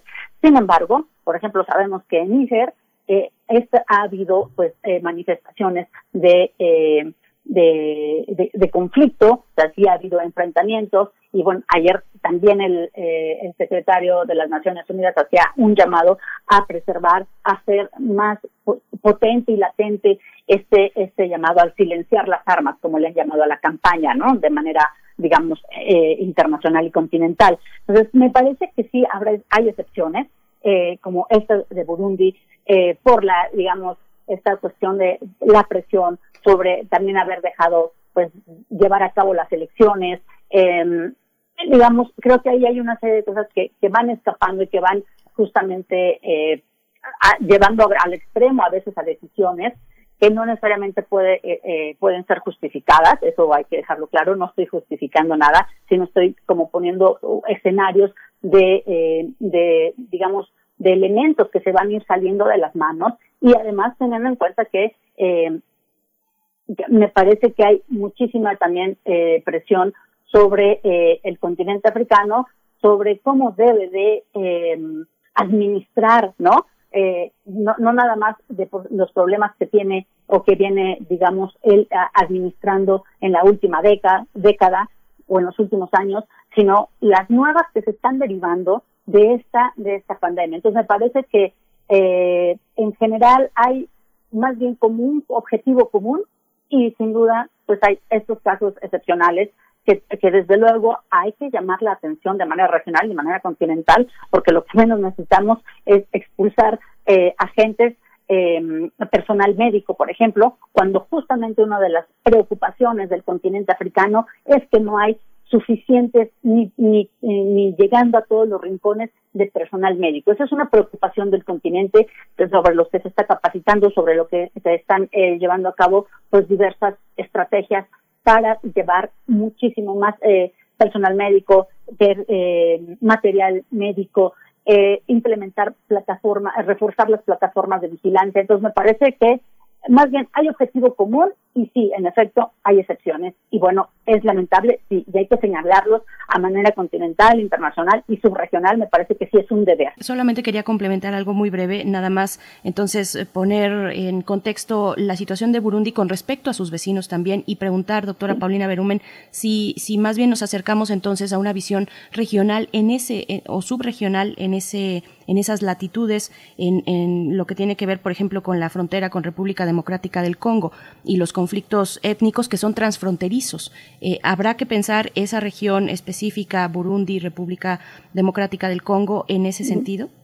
Yo, yo creo que hay una serie de, eh, como acabo de mencionar, una serie de condiciones desde eh, muy muy particulares, particular en exclusivo en la en la región eh, de los grandes lagos o en, en, en, esta, en esta parte donde sabemos que tenemos un latente eh, conflicto transfronterizo, una cuestión que se ha visibilizado, digamos, poco a nivel internacional, pero que es muy latente a nivel regional y que hay mucha movilidad. Sabemos que las fronteras africanas, eh, o así delimitadas como conocemos eh, actualmente, en la práctica son totalmente, eh, digamos, flexibles y porosas y eso hace también que haya eh, como mucha, eh, digamos, flexibilidad a una serie de decisiones que también condicionan las características políticas, sociales y, eh, y en mucho, y en particular del, caso que has eh, mencionado, Berenice, pues de, de estos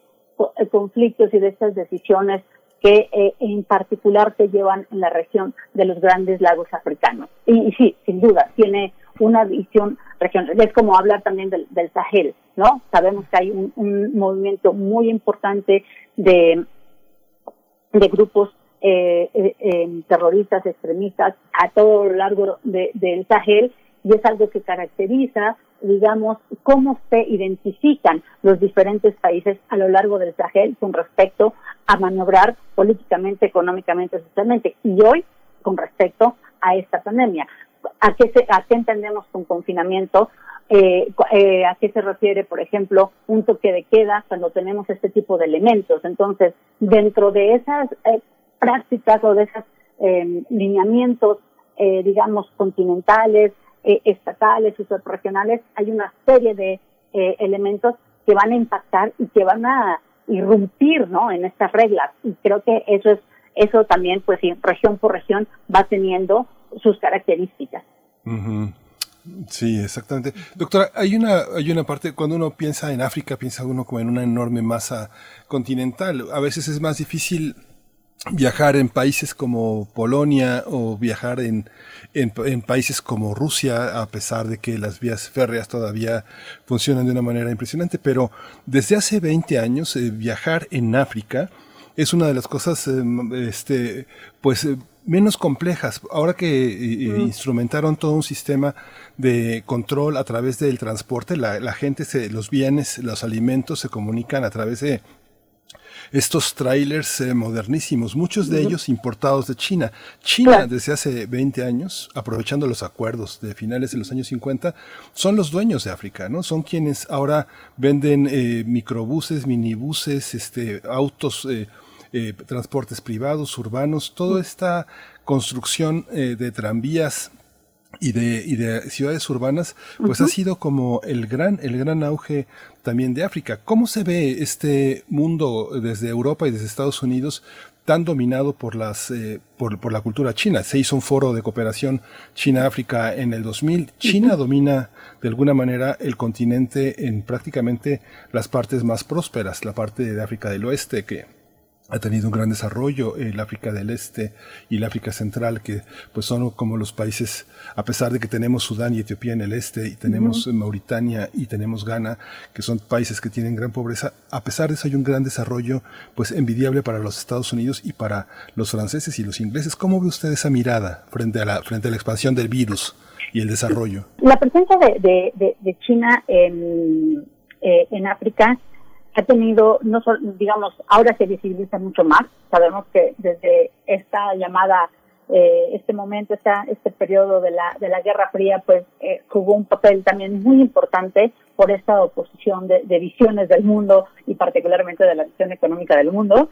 Y digamos que eh, China ha estado presente, no solamente ahora lo conocemos y porque es lo que, digamos, es la tendencia de la mirada o del paradigma a mirar, que es la cuestión exclusivamente económica. En, digamos, en, todo el periodo de la Guerra Fría, particularmente, digo, lo económico era importante, porque pues había eh, eh, también esta mirada, pero sobre todo se jugaba desde lo político. Y en ese sentido, África, pues tenía, eh, China, perdón, tenía una presencia, o tuvo, empezó a tener una presencia importante. Lo que sucede después, más bien, es que al cambiar el paradigma de, de que lo económico es realmente eh, un elemento que va a, definir ¿no? lo que entendemos por desarrollo, por crecimiento, pues justamente empieza a transformarse esa, digamos, esa relación, tomando en cuenta que el continente africano pues tiene un gran vuelco en la mirada, en cómo él va a concebir la manera o va a trazar la ruta para eh, eh, salir, empezar a transitar en sus independencias, es decir, pasar a tener sus declaraciones, digamos, oficiales de independencia, es decir, trazar rutas y saben que esas rutas son a través de las, de, de, las organizaciones subregionales, que por eso es que en África tenemos un número muy importante de organizaciones subregionales que desde luego pues se cobijan en, en la Unión Africana, pero que están, digamos, tienen diversidad de manifestaciones en el continente. Esto lo aprovecha muy bien China, es decir, también transita con África en este sentido y hoy justamente sabemos que hay inversiones muy importantes en, en, el continente africano. Ahora, uno de los grandes, eh, si, bien eh, hay una gran movilidad eh, internacional con respecto, en, o por lo menos en materia de salud, hacia África con, para ayudar a mitigar o minimizar el contagio o llevar esta famosa eh, curva eh, plana, ¿no? Lo más posible, eh, sin grandes picos. También es un objetivo de, de, de, África, la, la, la, curva, mantenerla o llegar a, a, achatarla, ¿no? Sin que haya estos picos importantes, porque eso desencadenaría más de manera mucho más grave de por sí los efectos que conocemos mundialmente, económicos y sociales. Ahora, China ha tenido, y lo sabemos porque en, en América Latina también ha sucedido, se ha hecho muy presente con todo lo que tiene que ver con la venta de aquello, de los insumos médicos. En África ha sucedido lo mismo. Es decir, ya tenía esta presencia antes de la pandemia, ¿no? Con todo lo que acaba de mencionar, eh, acabas de mencionar Miguel Ángel, muy, eh, muy concreto y muy, muy claro como lo has hecho. Y ahora África además China, perdón, justamente también está manifestando y reafirmando su em, presencia, digamos, sus, sus ligas, sus relaciones con el continente, con importantes, digamos, preferencia hacia el continente africano para sea donación, sea eh, venta de insumos médicos. Entonces, me parece que China está jugando eh, por diferentes eh, o está implementando estrategias que van por, el lado económico, pero también por la cuestión de la ayuda internacional, particularmente África y en aquellos países que tiene pues una gran presencia en el este eh, eh, africano, por ejemplo, en el Cuerno de África, en estos países, Etiopía, eh, en Sudán, por ejemplo, en Sudáfrica, por ejemplo, también que tiene ha tenido unas relaciones económicas muy importantes. Pues me parece que China, desde el orden de poder decir, yo viví primero la, la pandemia, tengo ahora, estoy liberando insumos médicos, me parece que ese es un sello y había en, hace un mes había artículos muy importantes para América Latina que justamente hablaban de la presencia de China en América Latina, es decir, que había expandido ¿no? sus horizontes más allá de África particularmente y que eh, eh, la, la pandemia de COVID-19 pues estaba ayudando a China a extender estos brazos eh, de diferente manera. Doctora Paulina Berumen, nos, nos acercamos ya al cierre y como comentario final yo quisiera preguntar, un poco reiterar el tema con el que empezamos esta, esta comunicación. Desde hace un par de semanas la prensa internacional ha dado vueltas a la idea de que el SARS-CoV-2 no ha golpeado a África con la fuerza que ha tenido en otros continentes. La han llamado en algunos casos la inmunidad africana. A mí, en lo personal, ya desde el nombre me parece un poco un fetichismo que ya se ha visto también eh, para con África. Pero ¿cómo lo explicamos? Eh, eh, ¿Cómo se explica esta, esta cuestión? ¿Es, real o, tiene que ver con algún, alguna cuestión de subregistro de los casos o con las dinámicas comunitarias? ¿Cómo explicamos esta situación? Bueno, me parece que es importante señalar que eh, en la introducción ustedes ya hacían men mención de que eh, el conjunto del continente africano con 55 países y más de 1.200 millones eh, de personas eh, en el continente y con 99.000, casi 100.000 eh, casos eh, ahora, la, después de cuatro meses de pandemia, cuando estos mismos casos básicamente pueden pertenecer a una subregión en particular del mundo o a un país en particular en el mundo, eh, pues sí, realmente pues, ya, eh, es de llamar la atención. Hay diferentes, yo no soy, digamos, no tengo una formación médica para hablar en términos médicos, eh, lo que voy a decir más bien es con respecto a elementos que, digamos, de manera muchísimo más transversal han em, permitido o han hecho que eh, se minimice el contagio. Sin embargo, parte de, la, de las declaraciones de ayer, tanto de la Organización Mundial de la Salud como de el secretario de las Naciones Unidas, eh, alertan de eh, la progresión que, ha que, que en los últimos, digamos, en los últimos días y particularmente en las dos últimas semanas se ha venido dando en el continente africano, es decir, sí vamos a tener un momento exponencial, muchísimo más exponencial de, de, la, de la epidemia y eh, por eso es que alertan, a, eh, llamaron lo peor para África está por venir, ¿no? Eh, porque justamente no, no, hemos llegado como a un ritmo mucho más acelerado de contagio porque la transmisión comunitaria justamente apenas está, digamos, está tomando ese ritmo que es la que realmente lleva como una propagación mucho más rápida. Entonces, por ejemplo, hace dos días la Organización Mundial de la Salud eh, refería que eh, la, la transmisión comunitaria estaba dada en 25 países sobre 47 de los más, eh, digamos, en los que hay más presencia de, de, del virus. Entonces, eso quiere decir que justamente eh, hay, un, hay una tendencia, eh, digamos, que, va a cambiar en, las semanas a venir, como ha sucedido, pues digamos, o como es el comportamiento de este virus.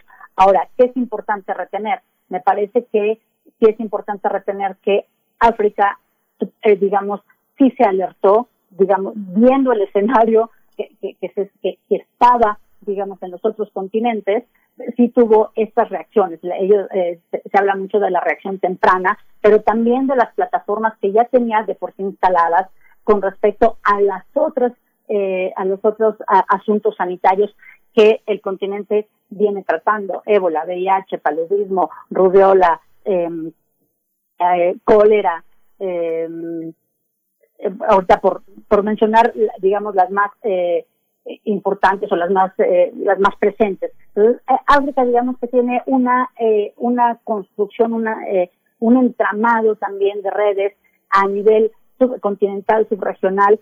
A lo mejor no tiene la infraestructura eh, médica, ¿no? En todos los casos, eh, para eh, soportar estos picos altos de, de, todo, de cualquier pandemia. Pero digamos que las redes de vigilancia, de eh, alerta eh, continental eh, e internacional sobre África están, plant están plantadas, ya, ya estaban, están ahí. Eso ha ayudado de manera continua a trabajar sobre esta, sobre estas barreras, ¿no? Un elemento muy importante que mencionaban es que, eh, digamos, a los, al personal médico que está desplegado en África, sea propio del continente africano o que se, ha, desplegado o se ha importado eh, hacia el continente, es que este, tienen, digamos, el, cierta práctica y hábito sobre las pandemias. Entonces eso también como que ha ayudado a lanzar el mensaje correcto sobre este es otro virus, estas son las medidas, estas son, de, sabemos eh, más o menos cómo actuar. Ahora, eso no implica el confinamiento, como en todos lados, eh, si bien fue una práctica que se reacciona, que, que, se actuó muy rápido, pues, se mandó a confinamiento básicamente de manera casi inmediata en la mayoría de los países, toques de queda, eh, se, se, cerraron los, eh, desde, desde los primeros casos las fronteras a los vuelos internacionales, al tránsito, ahora sí en estas, lo más posible eh, a nivel regional y dentro de los propios estados, y eso ayudó a mitigar. Claro, ahorita ha empezado el desconfinamiento, y justamente ha empezado el desconfinamiento en el momento donde la, se, se, está acelerando el, eh, la propagación de, del virus. Entonces creo que ahí hay una cuestión que es realmente de alerta, esto es lo que está alertando, eh, digamos, o hay que alertar sobre el continente, porque el confinamiento temprano llevó al desgaste económico y a toda la situación que justamente sabemos, eh, porque nos toca de cerca y podemos leerlo fácilmente o, o podemos eh, visibilizarlo fácilmente, sabemos que la cuestión de la presión económica con el confinamiento es una un elemento de gran tensión, no me gusta usar el término, pero pues es una bomba de tiempo, ¿no? Y eso pues ya, ya está pasando en África. Por eso es que los desconfinamientos ahorita justamente están tomando cierta evolución en muchos países del continente africano. Y ese es un punto de alerta importante porque por eh, el aumento de propagación o la rapidez con la que se ha venido dando en los últimos eh, o los cambios de propagación eh, en el continente. Esa es una alerta muy importante a nivel social y económico que se va a traducir en algo sanitario, sin duda. Así es.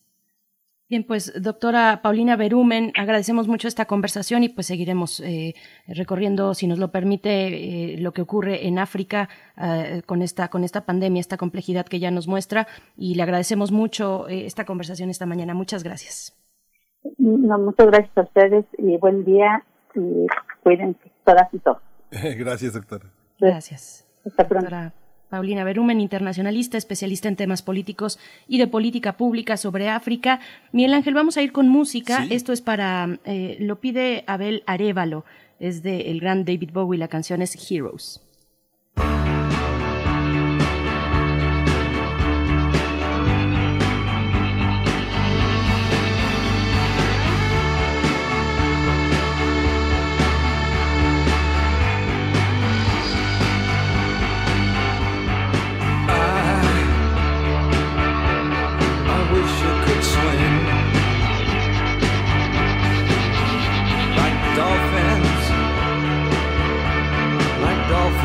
swing.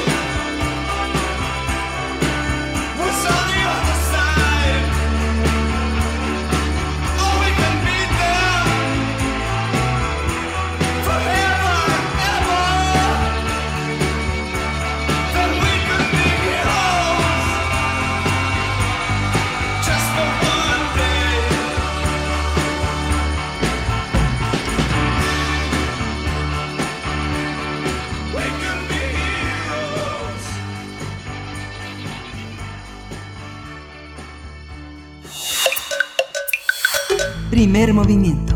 Hacemos comunidad. La Coordinación de Difusión Cultural UNAM y Radio UNAM presentan Aire. Arte. Cultura. Ciencia. Sociedad. Reflexión.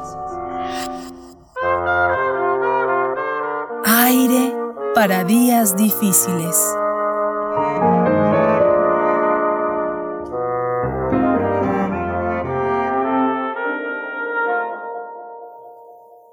Bien, pues ya estamos aquí en aire, esta sección que hemos eh, destinado a recomendaciones culturales de Cultura UNAM, pero también a distintas reflexiones en torno al gremio cultural en nuestro país mientras atravesamos esta pandemia de la COVID-19, eh, de la enfermedad COVID-19. Y en este caso eh, estaremos conversando y damos la bienvenida a Cuauhtémoc Medina, curador en jefe del MUAC. El MUAC es el Museo Universitario de Arte Contemporáneo. También es investigador del Instituto de Investigaciones Estéticas de la UNAM. Y pues hay mucho que conversar. Nos propone el tema de la fragilidad de la economía cultural en estos momentos. Cuauhtémoc Medina, bienvenido, gracias por estar aquí en aire en primer movimiento. Al contrario, es un placer y un honor estar con ustedes. Gracias, Cuauhtémoc. Gracias. ¿Por dónde empezar? Pues con lo evidente. Estamos en una situación que a la enorme tragedia humana que estamos viviendo y el serio daño que vamos a experimentar como una economía, y una sociedad, tenemos que añadir algo que en este momento está haciéndose evidente en muchos costados, que la muy frágil ecología del campo cultural está entrando en un momento de serio peligro. Uno no tiene más que abrir eh, el Twitter, eh, el Facebook, para ver los llamados de una multitud tanto de eh, búsquedas de, de ayuda como de iniciativas de rescate privadas, eh, galerías que se agrupan en el conjunto de, de eh, plataforma 2020 para tratar de, de, generar alguna venta de sus artistas en, en este periodo con un esquema novedoso de compartir las ganancias y las pérdidas para sostenerse el, la, los llamados de las editoriales independientes como Almadía era sexto piso para, para tratar de, de conseguir que, que apoyemos que eh, ellos puedan continuar. Estamos hablando de las editoriales que no son eh, las, las empresas de, de iniciativa individual, sino el, el, el centro mismo de la industria editorial independiente de este país. La, la, la forma en que eh, constantemente vemos en cada sector. Ahora es el cine, eh, eh, vemos a, gente del tamaño de Guillermo del Toro, tratando de exigir a las autoridades de IMCINE y de la Secretaría de Cultura el, el, el sostener eh, las estructuras de apoyo que han permitido que la industria cinematográfica mexicana reviviera y particularmente ante ante la amenaza del cierre de Fidicine y en, lo que tenemos es una una situación en que de todos lados después de dos meses de de eh, estar en, en, una estructura de cuarentena, eh, está, está mostrando eh, lo que es algo, una situación verdaderamente preocupante.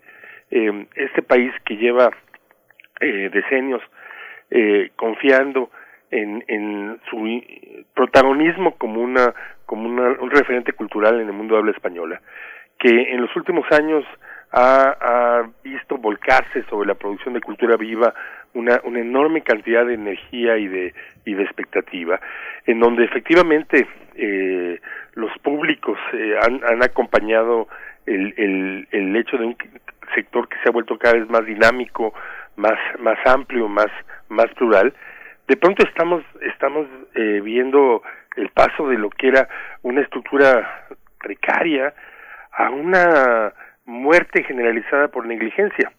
Y, y, esto es lo que creo que en este momento tenemos nosotros que, que, que señalar. Estamos en, en, una situación que tiene una característica común. El, el, el arreglo, nuevamente lo, lo subrayo, extremadamente precario, no estructurado, de pequeñas negociaciones de día a día, que combinan la, eh, los mercados, la venta de, productos culturales al, consumidor, el manejo de la estructura que eh, mal que bien en los últimos decenios se generó de ciertos fondos y fideicomisos para el campo cultural. Y el autosacrificio de, de los activistas culturales que son todos los, los, los, los artistas, los organizadores, los propios promotores culturales dentro de las instituciones. Para hacer posible la, la, la, vida común de, de, las imágenes, de las palabras eh, y de los sonidos, todo eso es una telaraña muy fina.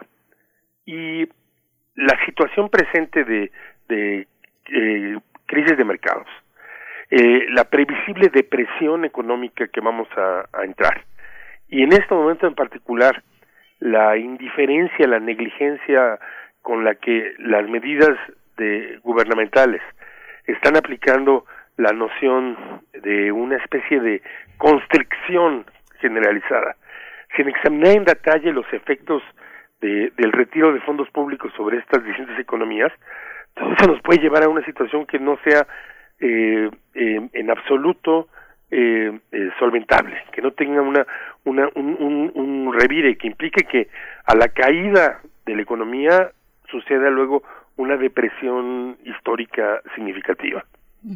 La lucha por este fidecine, por este fideicomiso que soporta al cine mexicano, una, noticia que, bueno, ya finalmente se resolvió a través de una charla, pero era una noticia sobre la eh, posible desaparición del, del Fidecine, movilizó a, en pocos días y rápidamente al gremio.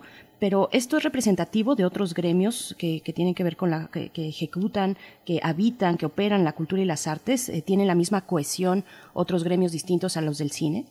Yo diría que el gremio de, de artes visuales o del arte contemporáneo ha sido el primero en reaccionar de manera muy muy pareja ante el, la, la, primera, digamos, crisis política del campo cultural que fue el, el, el intento del cierre del FONCA, esto ya hace año y medio.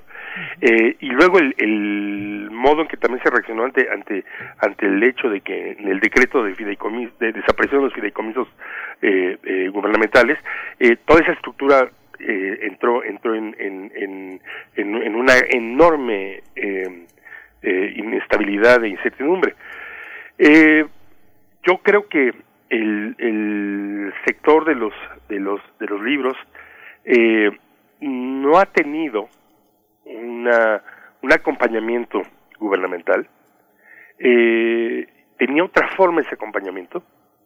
Su forma era el rol importante que tuvo el Fondo de Cultura Económica eh, el rol importante que, tenía Ducal en, en, en unir lectores y editoriales y ahí ha ocurrido todo lo contrario, lo que ha habido es eh, efectivamente una, una, una actitud eh, eh, destructiva mucho antes de la pandemia. Eh, todos sabemos que, que, de pronto el Fondo de Cultura Económica obligó contra cualquier clase de lógica comercial a una rebaja posterior a las ventas. Pero son distintas estructuraciones. Eh, tiene, es un, nuevamente, Quiero tratar de ilustrar lo que implica la relación entre fragilidad de orden económico estructural y precariedad de la vida de los productores culturales y los y lo que la, base con la que se sostiene la, producción y circulación del campo cultural es una economía del milagro. Las cosas ocurren porque alguien logra convencer a otra persona, porque consiguen un dinerito, porque de pronto hubo suerte con algo no porque haya una base sólida con la cual se puede avanzar de una forma planeada. Entonces, y del otro lado tenemos una situación estructural de largo plazo en que es debido que los profesionales de la cultura son profesionales. No concibe, sino de manera muy parcial, que la actividad cultural se tiene que remunerar, que los eh, encargados de las instituciones tienen que estar empleados de manera correcta y que debe haber también una, una, un pensamiento de largo plazo acerca de cuál es el modo en que vivir del campo cultural se vuelve eh, posible con los años. El, lo que lo que estamos viviendo desde hace decenios es una economía en que yo con mucha mucha vergüenza siempre he descrito como buena, bonita y barata. Lo que tenemos es un constante reclutamiento de gente joven que frecuentemente no todavía está en la etapa en donde en donde está eh, desarrollándose y con eso mantenemos con su empleo una multitud de funciones y luego lo que vemos es desaparecer a, los practicantes eh, comidos por la imposibilidad de mantener una carrera eh, significativa de largo plazo.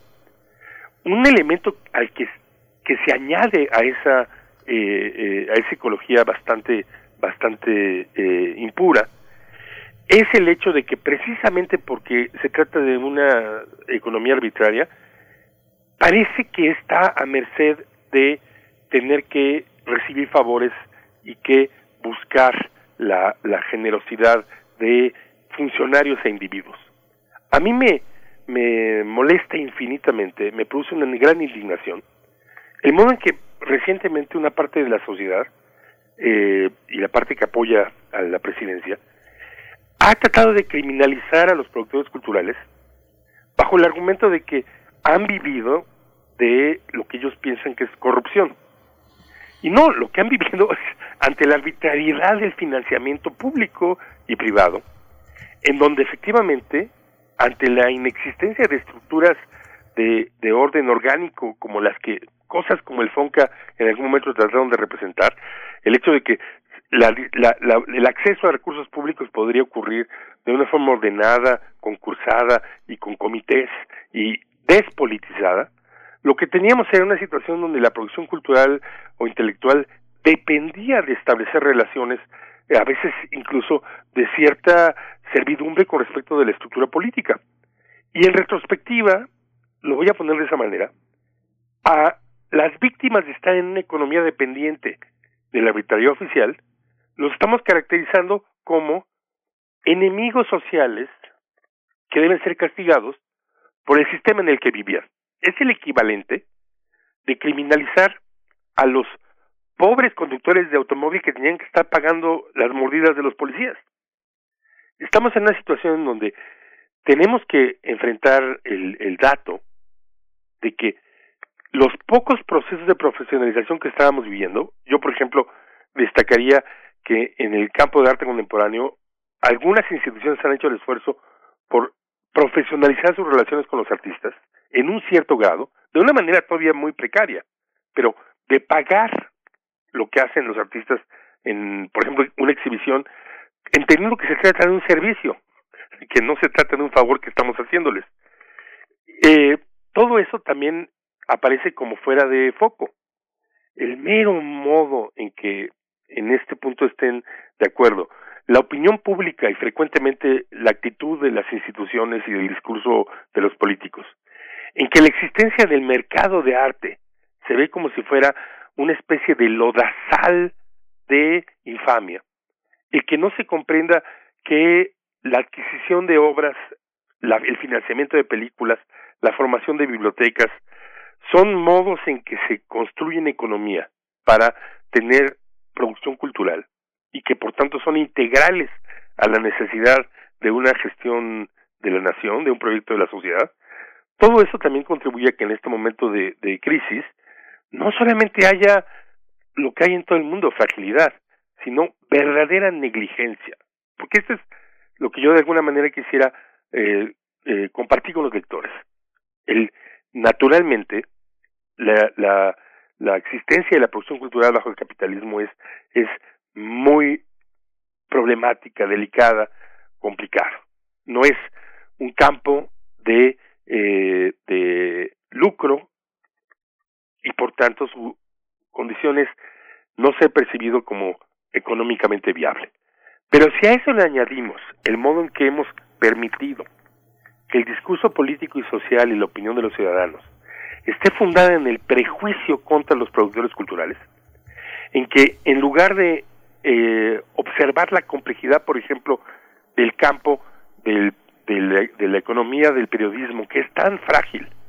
Lo que tenemos es una clase política que de pronto se aprovecha del modo en que no hay una economía para el periodismo, para acusar a los periodistas de ser nuevamente corruptos, lo que estamos haciendo es siendo completamente culpables de la desertificación social. Sí, es un paradigma que tiene que cambiar, Cuauhtémoc. Yo, yo nada más te pongo un, pequeño ejemplo porque nos tenemos que ya nos dieron las nueve, pero ve las transmisiones de, la, de, las, de las comisiones de diputados y de senadores, ahora que se transmiten a través de estos sistemas de Zoom, por ejemplo. No, me castigues, no, por favor, no hay, sí. no hay un solo libro atrás de ellos, ni un cuadro. Ve la, la, la, lo que transmitió Mario Delgado. ayer había 30 personas conectadas en el tema del cine. Todos tienen discos, libros, pinturas, esculturas. No hay nada detrás de ellos. Eh, detrás de Sergio Mayer una pared en blanco.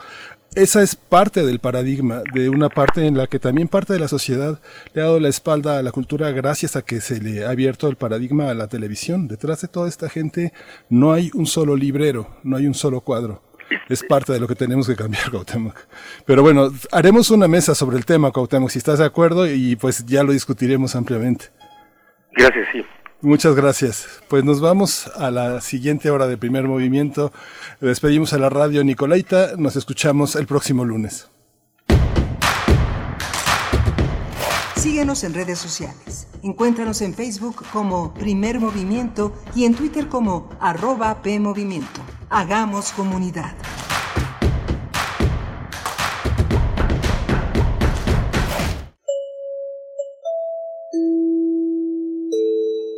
Apreciable audiencia, les informamos que nuestras frecuencias 860 AM y 96.1 FM por el momento se encuentran enlazadas. Agradecemos su comprensión.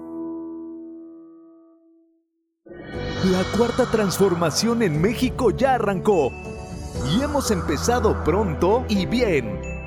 Como nunca antes se combate la corrupción y se mejora la educación. También trabajamos en tu seguridad y vamos por los empleos que necesitas. En PT trabaja y cumple. Afíliate al Partido del Trabajo y juntos lucharemos por un México más justo. El PT está de tu lado. Hola, soy Susana Distancia. Yo sé que cuando eres niña, niño o adolescente, no es fácil quedarte en casa. Quieres ver a tus amigos, salir a jugar o ir de paseo. No te preocupes, esta situación pasará pronto. Aprovecha para jugar y crear. Lee, inventa relatos, investiga historias. Hazle caso a mamá y papá, ayuda en las labores de la casa y haz ejercicio. Así serás un héroe o una heroína contra el coronavirus. Y recuerda, quédate en casa. Gobierno de México. Qué lindo cuando el sol de madrugada.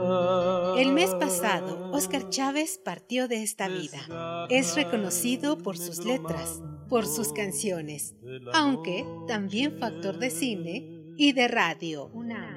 Sí, fue parte de Radio UNAM en los años 60. Radio UNAM abre su acervo histórico para mostrarte algunas de las obras de radioteatro en las que participó Oscar Chávez, In Memoriam. Dirigidas por el director de cine José Estrada, producidas por Max Aub y basadas en grandes obras de la literatura.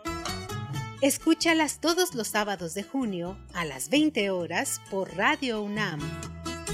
Retrocede en el tiempo Escucha el arte, siente la radio. Radio UNAM, experiencia sonora.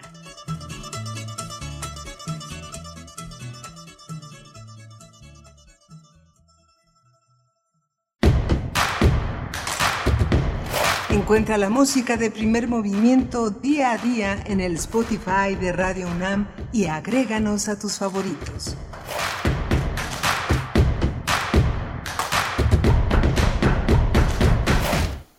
Hola, ¿qué tal? Estamos de vuelta ya en primer movimiento. Estamos ya transitando hacia la última hora de esta semana en este día, eh, pues bueno, con todo un esfuerzo grande que, que, hay que reconocer del equipo de primer movimiento para lograr hacer una transmisión con estas condiciones, ¿no? Con estas adversidades de pronto de no poder vernos, eh, lo cual es muy importante para hacer radio, paradójicamente, poder vernos a los ojos, eh, entender todas esas señales que, se, que se lanzan a través de los gestos faciales y demás, pero lo hacemos con mucho gusto, es una experiencia muy interesante que agradecemos, agradecemos a ustedes estén atentos al tanto, sintonizando la radio universitaria, el 96.1 de FM, el 860 de AM también, de verdad es un, pues es un privilegio poder estar aquí en estos momentos, continuar con nuestras labores como radiodifusora universitaria en momentos tan complejos y poder acompañarles. Miguel Ángel Quemain, ¿cómo estás? Estamos ya llegando a la tercera hora del día de hoy. Hola, Berenice Camacho, pues muy bien, pues muy prendido, nos dejó Cuauhtémoc Medina muy prendidos con este, este pequeño balance sobre la fragilidad de la cultura, que efectivamente tiene mucha razón, pero sí es necesario cambiar el paradigma cultural, gran parte de la, en todos los terrenos que lo veas, el, todo el terreno cultural, nadie, eh, gran parte no tiene seguro social, un bailarín se lastima y pues tiene que ir con el huesero de verdad. O sea, la, la, gente que conocemos, que trabaja en el terreno de la danza, se lastima frecuentemente. Para sobrevivir tiene que dar, tiene que entrenar cuatro horas y dar cuatro horas de clase, cosa que para el cuerpo eso se llama quemarse. ¿No? Alguien que está en el gimnasio ocho horas, pues termina, termina, este, pues hecho un guiñapo, no se puede, el, dolor muscular, el dolor articular es tan intenso. La gente que pinta los materiales, gran parte importados, difíciles de encontrar, no hay, este, hay una serie de malestares propios del trabajo creativo que son, eh, que tienen que ir al médico y no hay médicos, o sea, no hay, no hay la medicina pública con todo y que, pues uno pueda ir de emergencias a cualquier hospital público, pero tener un tratamiento, tener un cuidado, tener un análisis, una previsión, pues es algo muy difícil en todo el sector, se vive de honorarios, las, las tasas impositivas para los creadores pues son excesivas, se, tratan a los creadores como si fueran este, arrendatarios de un edificio en Polanco, no es, no es posible, hay una parte que yo creo que se tiene que discutir, cambiar el paradigma y como dice Cuauhtémoc, dejar de considerar culpables a, a, la gente de los creadores que pues viven de una manera distinta, como sin horarios, de una manera, pues de una manera distinta a la que vive una persona que se dedica a estar en la oficina pues de 8 a, a 9, ¿no?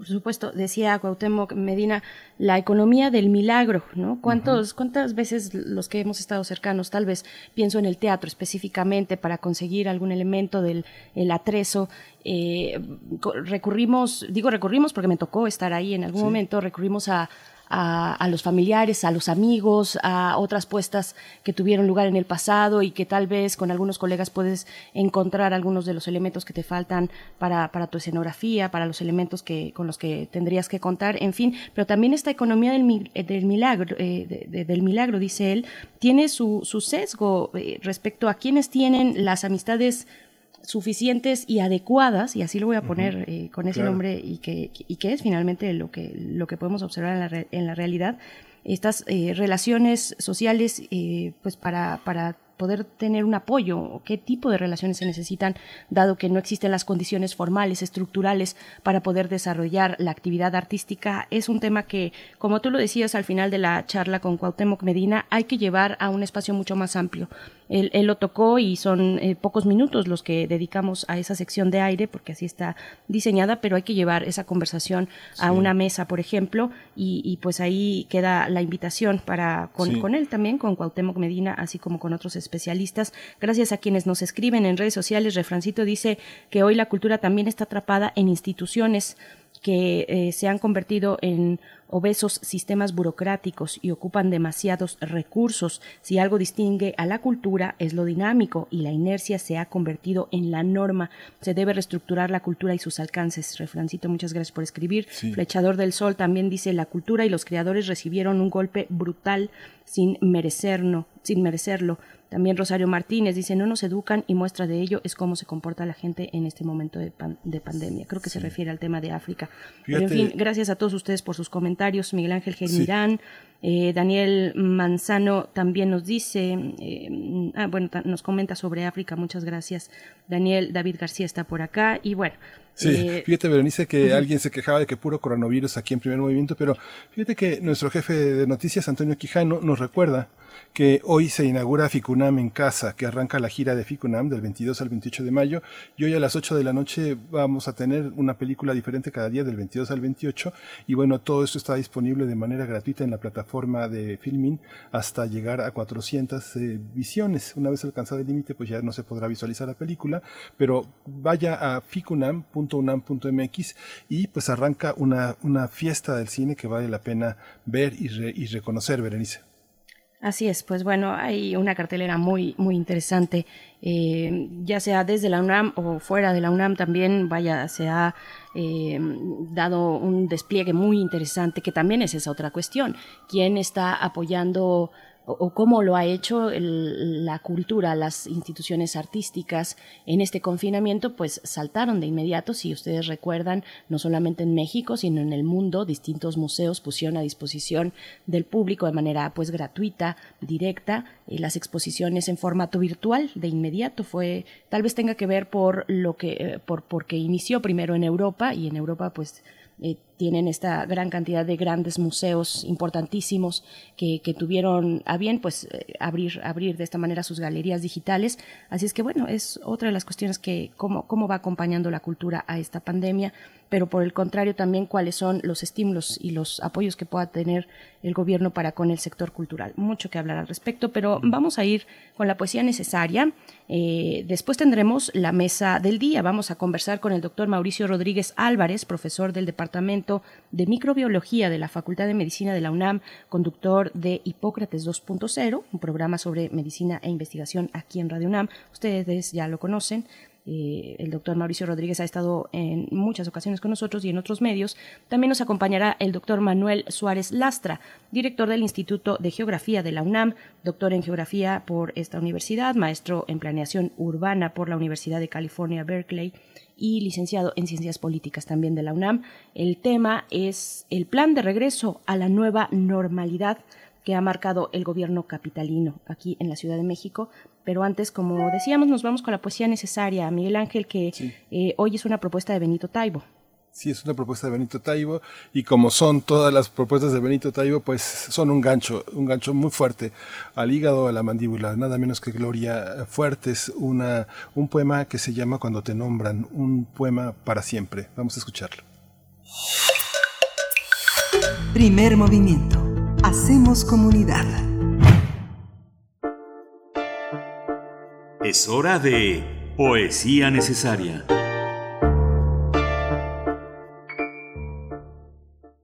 Hola, soy Benito Taibo. Los amigos del primer movimiento me invitaron a decir uno de los poemas de poesía necesaria. Lo agradezco enormemente el espacio. Y viene con nosotros Gloria Fuertes, poeta madrileña de la generación de los 50, tal vez la más importante mujer de su generación. Cuando te nombran, cuando te nombran me roban un poquito de tu nombre. Parece mentira que media docena de letras digan tanto. Mi locura sería deshacer las murallas con tu nombre. Iría pintando todas las paredes. No quedaría un pozo sin que yo asomara para decir tu nombre, ni montaña de piedra, donde yo no gritara enseñándole al eco tus seis letras distintas. Mi locura sería enseñar a las aves a cantarlo, enseñar a los peces a beberlo, enseñar a los hombres que no hay nada como volverme loco y repetir tu nombre. Mi locura sería olvidarme de todo, de las veintidós letras restantes, de los números, de los libros leídos, de los versos creados, saludar con tu nombre, pedir pan con tu nombre. Siempre dice lo mismo, dirían a mi paso, y yo tan orgullosa, tan feliz, tan campante, y me iré al otro mundo con tu nombre en la boca. A todas las preguntas responderé tu nombre. Los jueces y los santos no van a entender nada Dios me condenaría a decirlo sin parar para siempre. Primer movimiento. Hacemos comunidad. La mesa del día. El gobierno de la Ciudad de México presentó el plan gradual hacia una nueva normalidad en la capital del país. Claudia Sheinbaum, jefa de gobierno, explicó que este plan contempla un semáforo epidemiológico diario con base en la ocupación de camas en hospitales. Aunque el semáforo rojo se mantendrá hasta el 15 de junio, a partir del lunes primero de junio comenzará la apertura de parques y algunas actividades económicas, mientras que las actividades educativas podrían restablecerse hasta agosto. La jefa de gobierno dijo que lo anterior dependerá de cómo evolucionen los contagios y el número de hospitalizados. Las autoridades capitalinas esperan a finales de mayo o a principios de junio una disminución de la pandemia. Cabe señalar que hace algunos días la UNAM presentó el Atlas de Vulnerabilidad Urbana en 59 zonas metropolitanas, que actualiza el índice de vulnerabilidad en México ante la COVID-19. Esta herramienta ya cuenta con información de la zona metropolitana de la Ciudad de México. A partir de este atlas vamos a hablar del plan hacia la nueva normalidad en la Ciudad de México presentado por la jefa de gobierno Claudia Sheinbaum y están con nosotros para esta mesa el doctor Mauricio Rodríguez Álvarez. Él es profesor del Departamento de Microbiología de la Facultad de Medicina de la UNAM y conductor de Hipócrates 2.0 aquí en Radio UNAM, un programa sobre medicina e investigación y un difusor permanente de la ciencia de la medicina entre nosotros. Bienvenido, Mauricio. Gracias por estar de nuevo con nosotros. Hola, ¿qué tal? Miguel Ángel Berenice. Buenos días. Muchas gracias por invitarme. Gracias a ti, Mauricio, por estar aquí. También saludamos al doctor Manuel Suárez Lastra. Él es director del Instituto de Geografía de la UNAM, doctor en Geografía por esta universidad, maestro en Planeación Urbana por la Universidad de California, Berkeley y licenciado en Ciencias Políticas también de la UNAM. Doctor Manuel Suárez, gracias por estar de nuevo con nosotros. Muy buenos días. Hola, muy buenos días, Berenice y Miguel Ángel. Buenos días, Mauricio. Hola, buenos días. Hola, hola, Manuel. ¿Cómo entender la nueva normalidad? Todo el mundo se pregunta en qué consiste eso de la nueva normalidad. ¿Es un eufemismo? ¿Esto existe realmente? Eh, Mauricio Rodríguez, empezamos contigo. Pues a mí me parece positivo decir que será una nueva normalidad, eh, una nueva realidad, porque pues eso ya nos quita la idea de que vamos a regresar a lo que había. Nos, nos obliga a pensar en que hay algún pues ahí va a haber cosas nuevas, ¿no? Va a haber una situación nueva que necesita acciones nuevas. Entonces, de entrada, pensar en esa idea de la nueva normalidad es algo que, que cuando menos ya le mueve, le mueve un poco más a la gente y entonces se fijará más por decirle, por decirle que es la nueva normalidad y no de, bueno, ya regresemos a lo que hacíamos, tal cual, ¿no? Entonces, esa me, parece que además, pues es cierto, vamos a, ir haciendo cosas nuevas hasta que no tengamos pues inmunidad de rebaño, una vacuna suficiente, qué sé yo, pues no vamos a, a poder eh, pensar en algunas cosas, ¿no? Como se puede ver en el semáforo tener un poco la visión de ustedes dos, eh, doctor Mauricio Rodríguez, sobre, bueno, estamos, estamos hablando también con el doctor Manuel Suárez Lastra, que es de,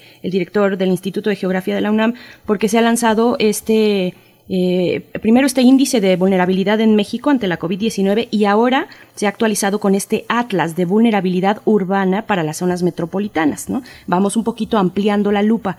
Y, y en todo ese contexto, además de lo que significa la, la Comisión Universitaria de Atención ante el Coronavirus. Yo quiero preguntar, un poco iniciando esta conversación, sobre el papel que ha jugado la universidad en estos momentos, eh, los, la multiplicidad de investigaciones que se han eh, volcado hacia un apoyo, una ayuda social, lo que corresponde por parte de una universidad como esta, para eh, paliar un poco los efectos que pueda tener, tener esta información, pues digamos, certera científica desde todas las posibilidades del conocimiento. ¿Cuál es el papel que está jugando la universidad actualmente, doctor Mauricio Rodríguez?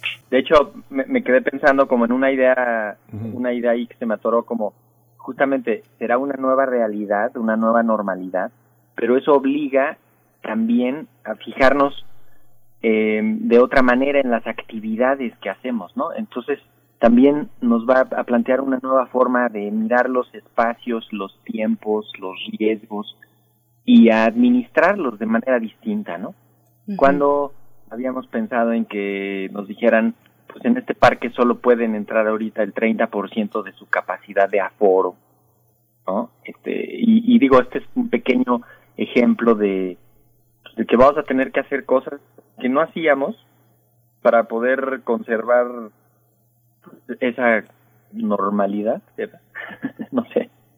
Sí, que hasta el término puede ser un poco chocante e incluso inaceptable para algunos. Llamar normalidad, aunque sea con el eh, adjetivo de nueva normalidad eh, eh, o con el prefijo de nueva normalidad, no sé, llamarle así a la, a la imposibilidad de acercarnos físicamente a nuestros seres queridos, a las personas eh, con las que trabajamos, en fin, eh, hay personas que, se niegan, digamos, con el término, pero finalmente es importante que nos quede claro. Yo lo que preguntaba, eh, Mauricio, es el papel de la universidad en un momento como este, con toda esta investigación que se ha volcado al servicio de la sociedad mexicana.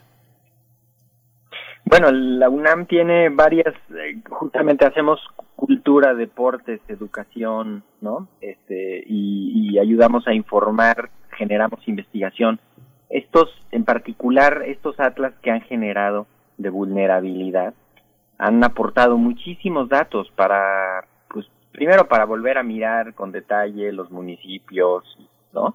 Pero también, pues, para poder incluirlos en estos algoritmos de decisión y decir, a ver, este lugar cumple con estas características, pero volteas a ver el atlas de vulnerabilidad y dice, no, espérate, este, este todavía no puede regresar porque tiene una alta vulnerabilidad. Entonces, eh, toda la información que se ha ido generando de parte de la universidad, que es muchísima, este, podríamos pensar en que estamos de, con la universidad detenida, pero se está moviendo en, su gente, ¿no? En sus, en sus trabajos y pues también justamente muchos nos están preguntando cómo cómo van a regresar. Muchas instituciones yo creo que están esperando que demos el primer paso, ¿no? Como con un plan de apertura para que pues de ahí ellos lo tomen, porque era muy fácil cerrar, ¿no? Y cada quien se las pudo haber ingeniado para eso. Pero ahorita la reapertura va a ser pues también y, y ahí pues tiene la UNAM un papel pues casi que de, de, de, es como el hermano mayor, ¿no? De muchas instituciones que nos están esperando a ver qué hacemos o qué decimos para seguirnos, ¿no? Pues hay muchos, hay muchos espacios, hay muchas maneras de volver a la, a la normalidad. Si uno piensa cosas que son invisibles ya para nosotros, Mauricio, como la vuelta a la normalidad después de, de las, de las pandemias, después de la peste negra en 1348, después de 1658, este, la, las personas volvieron a la normalidad de una manera distinta, los centros urbanos se redefinieron, las actividades comerciales fueron distintas, las maneras de transportar productos, la manera de conducir el agua en las ciudades. Hay muchos cambios que en apariencia no son tan visibles, como la vida cotidiana en las plazas comerciales, ¿no? Los, los centros de comida este, masiva, colectiva, salchichas, hot dogs, hamburguesas, toda esa comida rápida que llamamos así, la gente ha sobrevivido sin eso. Que este, esto es parte del nuevo regreso, hay que replantearnos en la vida cotidiana personalmente fuera del orden gubernamental esas prácticas. Doctor Manuel, que creo que ya está con nosotros. Sí. Ah, perfecto, Manuel.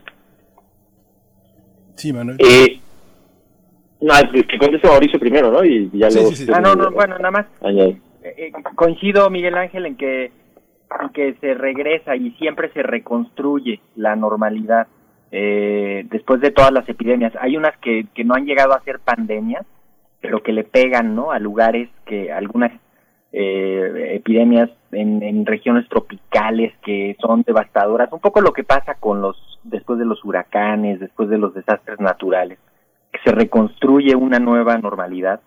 A veces pareciera una necedad, ¿no? Regresar a las cosas que sabemos que están mal, que ojalá esta vez ya le movamos un poco, ¿no? Esto de, de todo tan lleno, todo tan, este, tan, la gente tan cerca, ya vimos que eso pues nos puede hacer daño en algún momento, entonces quizá va a haber que replantearnos hasta la arquitectura de algunos espacios porque pues vamos a estar, tenemos que estar a unas distancias diferentes.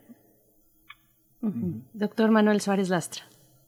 Eh, bueno, yo opino que este, a ver, esta cuestión de la, de la nueva normalidad tiene que ser, es un tiempo, ¿no? O sea, como decía Mauricio, mientras no haya una vacuna y mientras no haya una inmunidad generalizada, pues el coronavirus está ahí, el coronavirus llegó para quedarse, ¿no? Entonces necesitamos eh, comportarnos eh, socialmente de una manera distinta que se acerque lo más posible a lo que estamos acostumbrados en términos de cómo desempeñamos nuestro trabajo, cómo desempeñamos nuestras actividades económicas. Creo que durante mucho tiempo quien pueda trabajar desde casa este, lo podrá hacer. Han hecho algunas propuestas como, por ejemplo, de escalonados, que económicamente no necesariamente es muy viable, ¿no? Pero bueno, vamos a tener que encontrar formas de poder llevar a cabo nuestra vida este, en términos del trabajo y en términos de la escuela, este, eh, pero pues manteniendo cierta distancia y cierta, ciertas medidas para mitigar las velocidades de los contagios, porque si no vamos a regresar a, a, donde estábamos hace dos meses, que es algo que evidentemente creo que no es algo deseable. Ahora, por otro lado, creo que tenemos que aprovechar algunas de las cosas que hemos visto que a la hora de disminuir la actividad humana, eh, pues es impresionante cómo eh, la naturaleza ha regresado a unos estados este, que no se habían visto desde mucho tiempo y hay muchas noticias al respecto. Eh, creo que con, con, o sea, cualquiera que vive en la Ciudad de México se puede dar cuenta que hay muchísimos más este, pájaros cantando por las mañanas y por las noches, ¿no? Así, desde esa cosa tan sencilla hasta este, poblaciones de, de algunos de algunas especies que se están este, recuperando, este, había una disminución en los tamaños de los agujeros de ozono, este, bueno, es decir, hay una serie de, de, de, este como experimento no controlado nos ha demostrado que hay una capacidad de regresar a, un estado donde este muchísimo más sustentable, ¿no? Y entonces, con todo y que evidentemente nadie quiere que haya una pandemia y nadie quiere que haya, quiere que haya enfermos y nadie quiere que haya este, muertes, creo que sí hay una oportunidad de aprender de esta experiencia y tratar de, eh, de llevar a cabo actividades que no lastimen este, al, al, a, la tierra como lo habíamos estado haciendo. ¿no? Claro, y, nadie quiere un rebrote, por supuesto, que es algo, una conversación que ya se está poniendo en el centro eh, del debate en, lugares como la Unión Europea, por ejemplo, ¿no? O que ya también se empieza a proyectar eh, eh, con las actividades que se han empezado a reanudar en Estados Unidos. En fin, el, el, futuro es completamente incierto hasta este, hasta este momento. A ver, puntualmente, ustedes desde sus quehaceres académicos, ¿cómo están viendo la estrategia que está poniendo en marcha el gobierno mexicano con el semáforo? ¿Cuáles son las complejidades que empiezan a, que, pueden detectar, que nos pueden compartir, cada uno desde, desde sus disciplinas, desde sus ciencias, eh, ya sea, bueno, con este con este atlas de vulnerabilidad que, acaba de presentar también el Instituto de Geografía, de, de Investigaciones eh, de, de Geografía, ¿Cómo, ¿Cómo lo ven? A ver, empezaríamos con Mauricio Rodríguez, si estás de acuerdo. Sí, veré. Mira, una cosa que me parece muy útil es que da elementos el Atlas, como el Atlas, perdón, el, plan este del regreso, como puntuales, ¿no? Como para que en lo que se fije la gente. Seguramente habrá algún documento operativo en el que hay una especie de, de lista de cotejo, ¿no? Un checklist para decir, a ver, este, todos los sitios que tengan tales características tienen que tener A, B, C y D. Si no, no pueden ni siquiera seguir a la página, a la página subsecuente. Entonces, de entrada nos tiene que, pues que poner a pensar en eso, ¿no? A los que todavía no se habían puesto a pensar en eso, me parece que los tiene que poner a, a, meter así en el, en el carril. Y lo otro es que eh, vamos a ver cómo las, las diferentes infraestructuras, capacidades logísticas, liderazgos, pues van a tener impacto importante. O sea, si, si el gerente de un restaurante no es capaz de plantear cómo se va a hacer la estrategia correctamente y tal, pues entonces eventualmente no va a poder abrir, ¿no? O, o va a tener errores de ejecución. Y quizá lo que más me preocupa pues son todos estos sitios informales, invisibles, irregulares, que, pues, que no es tan, tan fácil de que los vayan a supervisar, pero que sí pudieran representar riesgos, ¿no? Pienso en, en, en muchos de las zonas extras de los mercados, en toda la, el ambulantaje, este, como toda esta parte, me cuesta trabajo pensar en que van a poder implementar. Una, porque pues, seguramente no van a tener ni acceso a la información completa y dos, no van a tener recursos para, o sea, para que pongan alcohol gel a la entrada o estas cosas que a veces sonarán ridículas, ¿no? En algunos sectores. Entonces también ahí pues se va a necesitar que las ONGs que trabajan con asuntos sociales, pues que también se pongan ahí las pilas, el, gobierno con todas sus agencias para llegar hasta los últimos rincones a que todo el mundo pueda prepararse. No, no, no tenemos algo equivalente en, en las actividades que hacemos, ¿no? Sí, eh, también continuamos con, con usted, doctor Manuel. Eh, sí, bueno, a ver, hay que tener una estrategia, ¿no? Eh, yo, yo he repetido muchas veces que esta, esta epidemia no es nada más un problema de salud, ¿no? Es un problema económico, es un problema social, es un problema de seguridad.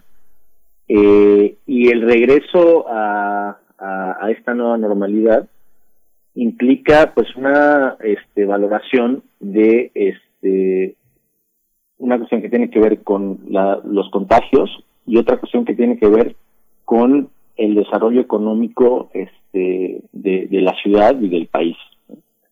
Eh, y si no regresamos, podría comenzar a ver otros tipos de muertes asociadas a cuestiones que tienen que ver con pobreza, con hambre, este, con inseguridad, con, con, con o sea, el, el problema tiene muchísimas dimensiones.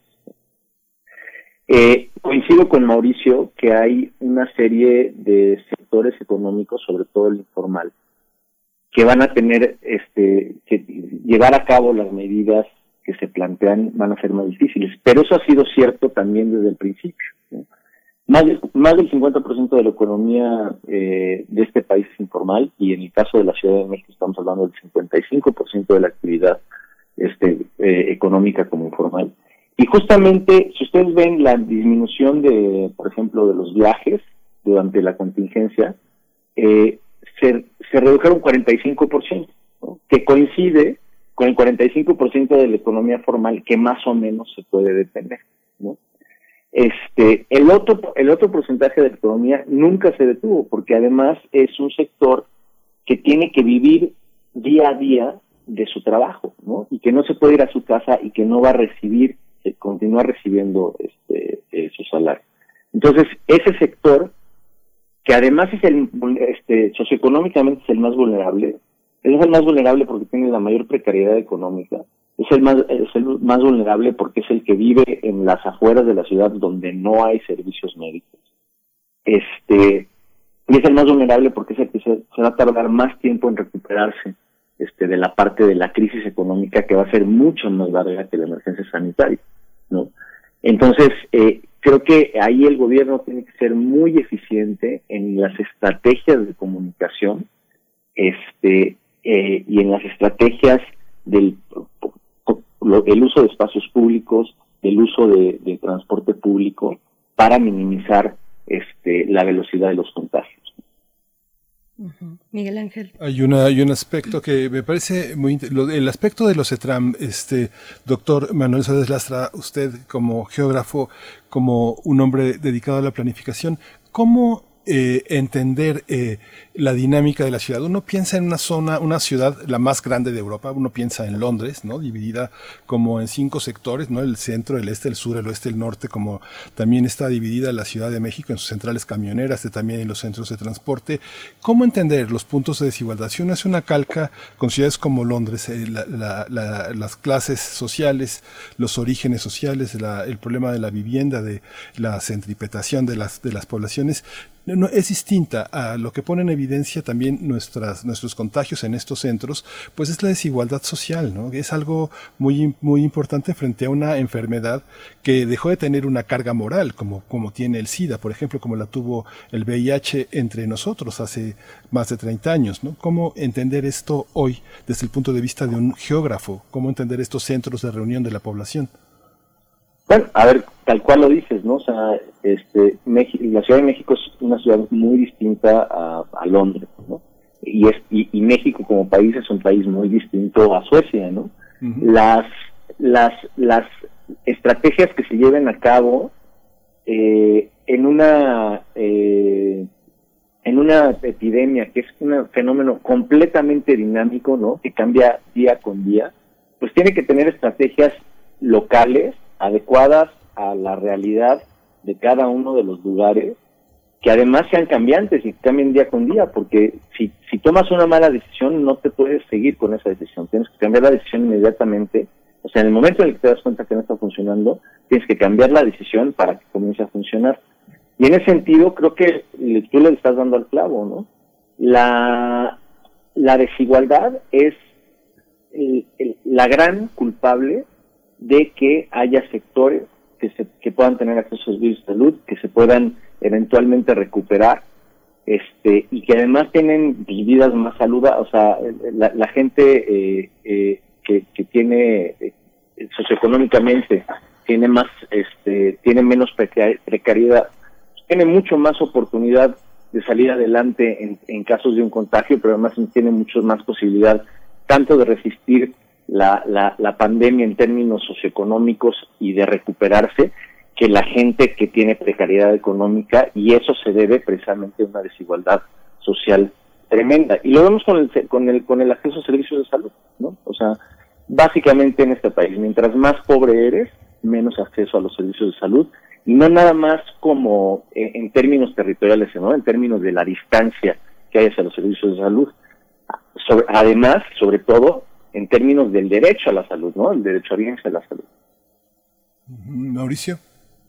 Sí, a mí me, lo que me, pues, sí me llama la atención de esta, en particular de esta epidemia, de este tipo de enfermedades, es que, pues puede estar en cualquier persona, eh, obviamente hay unas zonas de alto riesgo, ¿no? Que serán los transportes públicos, que pues muchos están ahí. Y entonces de pronto la, conectividad social, la, esta cosa tan intrincada que sí existe de, de, con, de conexión entre las diferentes, entre los diferentes estratos sociales, sí pone en riesgo a todos. Eh, simplemente para ilustrarlo, veíamos que los primeros casos en México habían sido de gente que había estado en algunos destinos turísticos o que había viajado a Europa y que ahí andaba, ¿no? Y que pues podrías haber dicho pues es de un sector muy muy bien ubicado, muy pudiente, muy económicamente muy favorecido, ¿no? Pero después pues ya se metió hacia el sector intermedio y hacia el sector popular y prácticamente está en todos lados. Falta nada más que veamos el golpazo en el medio rural, pero pero lo que está ahora pasando es que todos los que se pudieron quedar en su casa, pero que siguieron yendo las personas que les trabajan en sus casas o sus choferes o sus guardias o sus cuidadores de los edificios o sus este, personas de la limpieza, ahora empiezan a tener casos allá adentro porque esta gente sigue en los transportes porque no la dejaron parar y, entonces pues ahí teje el riesgo, ¿no? Y conecta y conecta y pues va a ser la epidemia muy complicada, este, porque pues no importa que te hayas quedado en tu casa, y la persona que va trabaja en tu casa va y viene dos, tres veces a la semana, pues sigue existiendo ese riesgo. Entonces, eh, ante un escenario así que debe de ser ajustado como un reloj suizo, uff, este tipo de factores me parece que van a ser determinantes. Estamos conversando sobre pues los significados diversos de la nueva normalidad en este plan de regreso que ha presentado la eh, jefa de gobierno Claudia Sheinbaum para la Ciudad de México y pensándolo un poco en las distintas zonas urbanas que tiene nuestro, nuestro país y, que se reflejan en este atlas que, que, ha diseñado el Instituto de Geografía. Estamos con el doctor Mauricio Rodríguez Álvarez y el doctor Manuel Suárez Lastra. Yo quiero comentar algo de lo que ya nos comparten en redes sociales, dice Abel Arevalo, habrá que preguntarse cómo era la normalidad qué teníamos y cómo adaptarse, buscar otras opciones. Yo aquí preguntaría si es una cuestión de adaptación, de resiliencia, este término pues que ha flotado tanto en el, en, el debate últimamente eh, incluso frente a cuestiones de violencia, por ejemplo, que ya llevamos arrastrando mucho más tiempo, que es la otra pandemia, la pandemia de la violencia en México. Eh, también Alejandro González nos dice, es esencial pensar en nuestra relación con la naturaleza, en la, en la dicha nueva normalidad, pues justamente la relación actual con la naturaleza es la causa de la pandemia hasta cierto punto. Mayra Elizondo nos dice, ¿cómo creen los invitados, grandes universitarios, que los profesores en las aulas podemos formar mejor para aceptar, adaptarse y aún más para promover el cambio en todos los sentidos? Bueno, ahí hay varias, varias cuestiones que nos pone la audiencia para que podamos ir reflexionando juntos. Eh, doctor Mauricio, además de, de todas estas cuestiones, en algún momento creo que tenemos que llegar a la cuestión de la innovación que nos toca directamente como universidad. El regreso con innovación es uno de los puntos que aborda este plan hacia la nueva normalidad para la zona metropolitana de la Ciudad de México. Pero bueno, ahí hay todo un panorama de cuestiones, Mauricio Rodríguez. Sí, la, la bueno, tenemos que, que hacer un inventario, ¿no? De las actividades eh, lo que está funcionando virtual, pues quizá que siga virtual eh, o este, que se que se perfeccione lo que se está haciendo a distancia y que se está haciendo bien. Eh, nuevas actividades, nuevas formas de transmitir el conocimiento.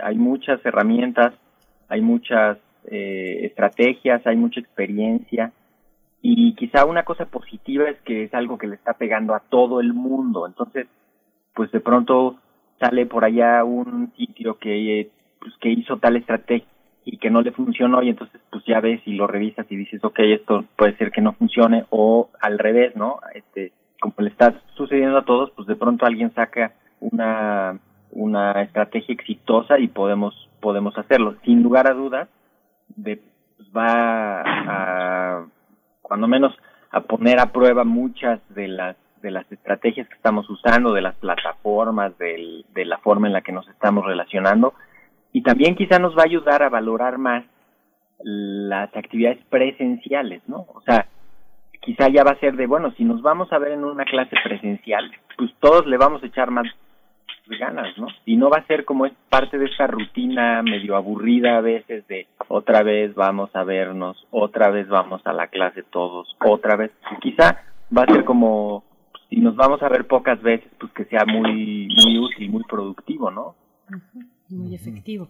Eh, Manuel Suárez, y en esto también abordar la cuestión de la innovación para la vida pública, es decir, pensar en horarios escalonados, el uso de algoritmos para el marcaje del tránsito urbano, por ejemplo, eh, y que ahí se puede sumar, y se ha sumado el Instituto de Geografía con, estas, con estos eh, indicadores de la vulnerabilidad muy puntualmente, índices, índice de la vulnerabilidad. ¿Qué decir de todo este panorama de cuestiones?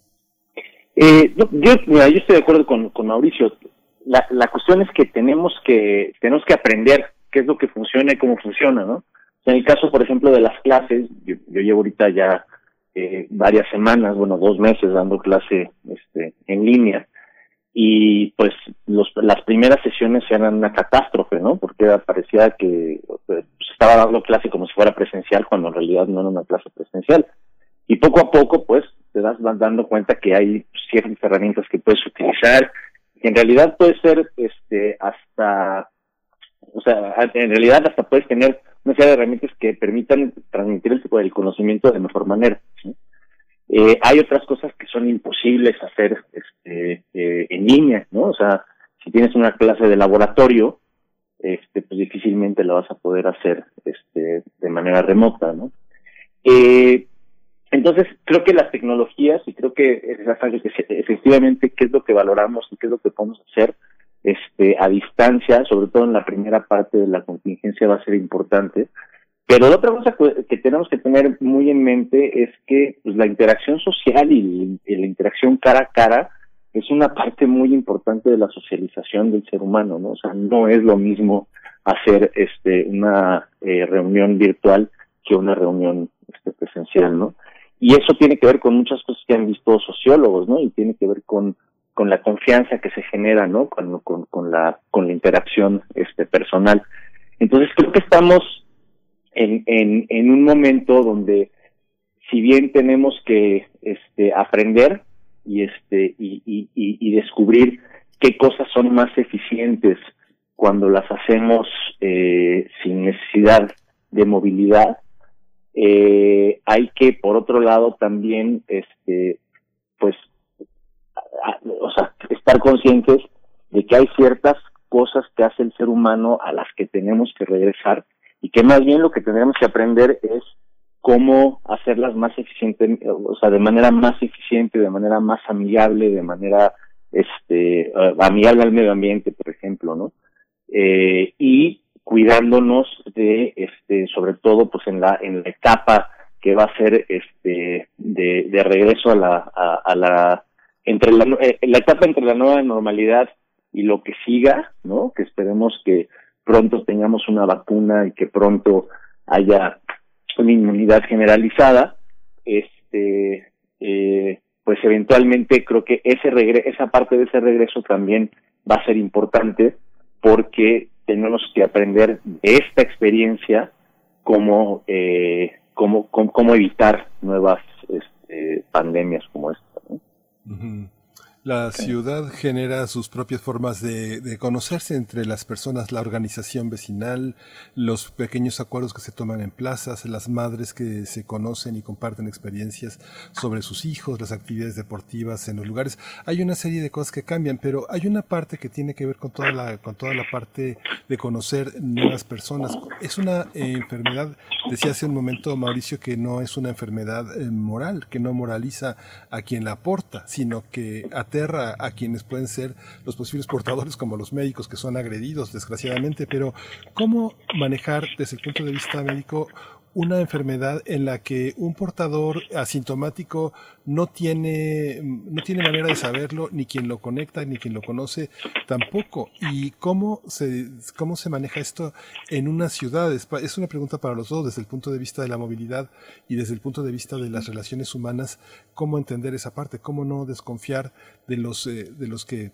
este, tienen esa posibilidad de ser eh, portadores. Elegiremos, elegiremos a la gente por las tareas a las que se dedica y la convierte en un posible portador. ¿Cómo, cómo será esa parte? bueno, yo, si quieres, yo lo apuntalo desde el punto de vista microbiológico.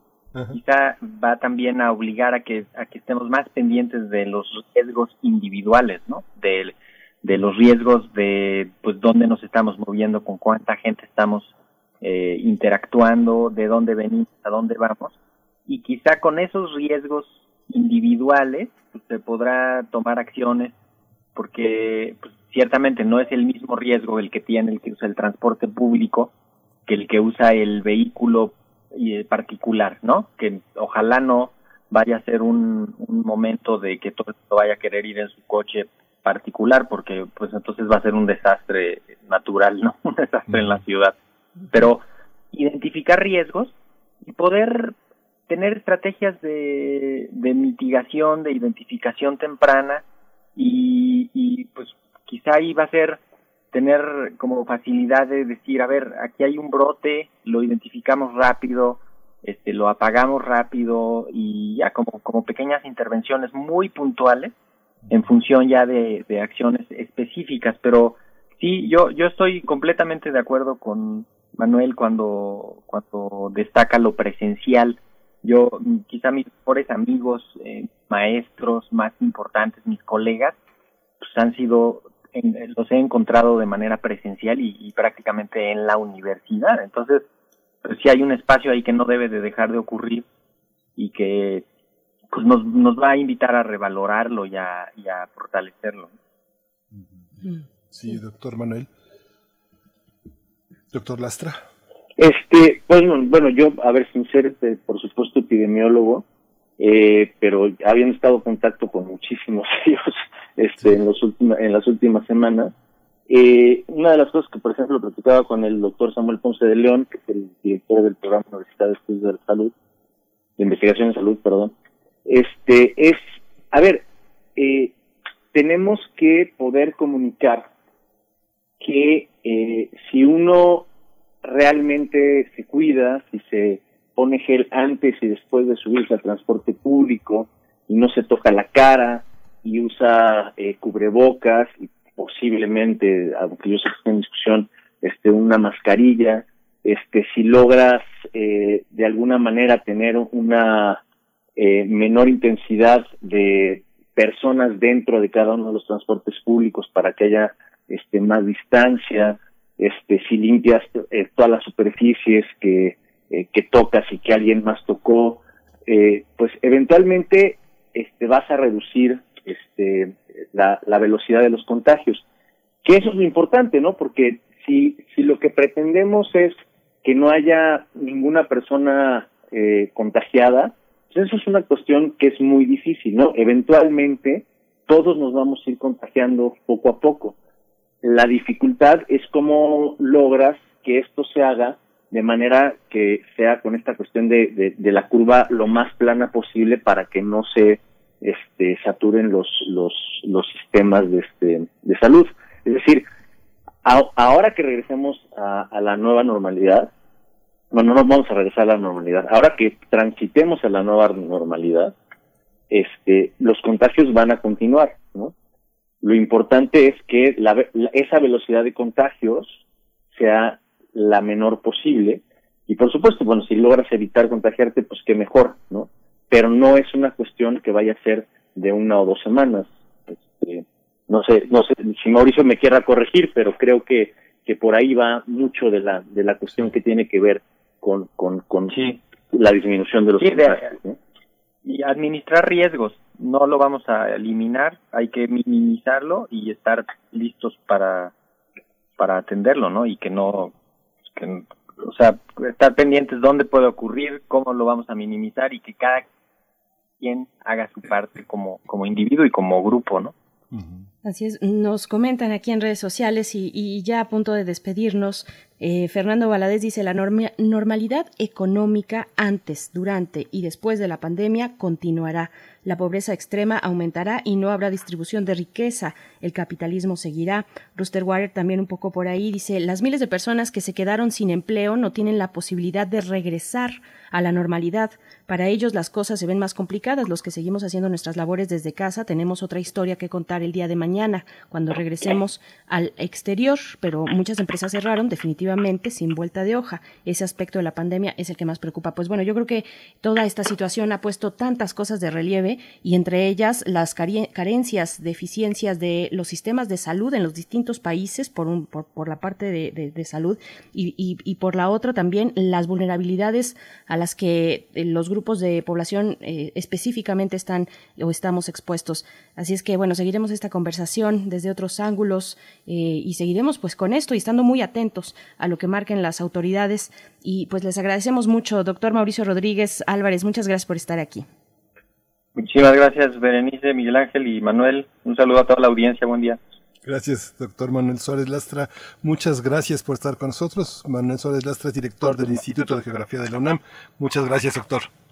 Muchísimas gracias a ustedes, gracias Berenice, gracias Miguel Ángel y eh, este, muchas gracias Mauricio. Nos vemos por ahí. Hasta pronto. Gracias.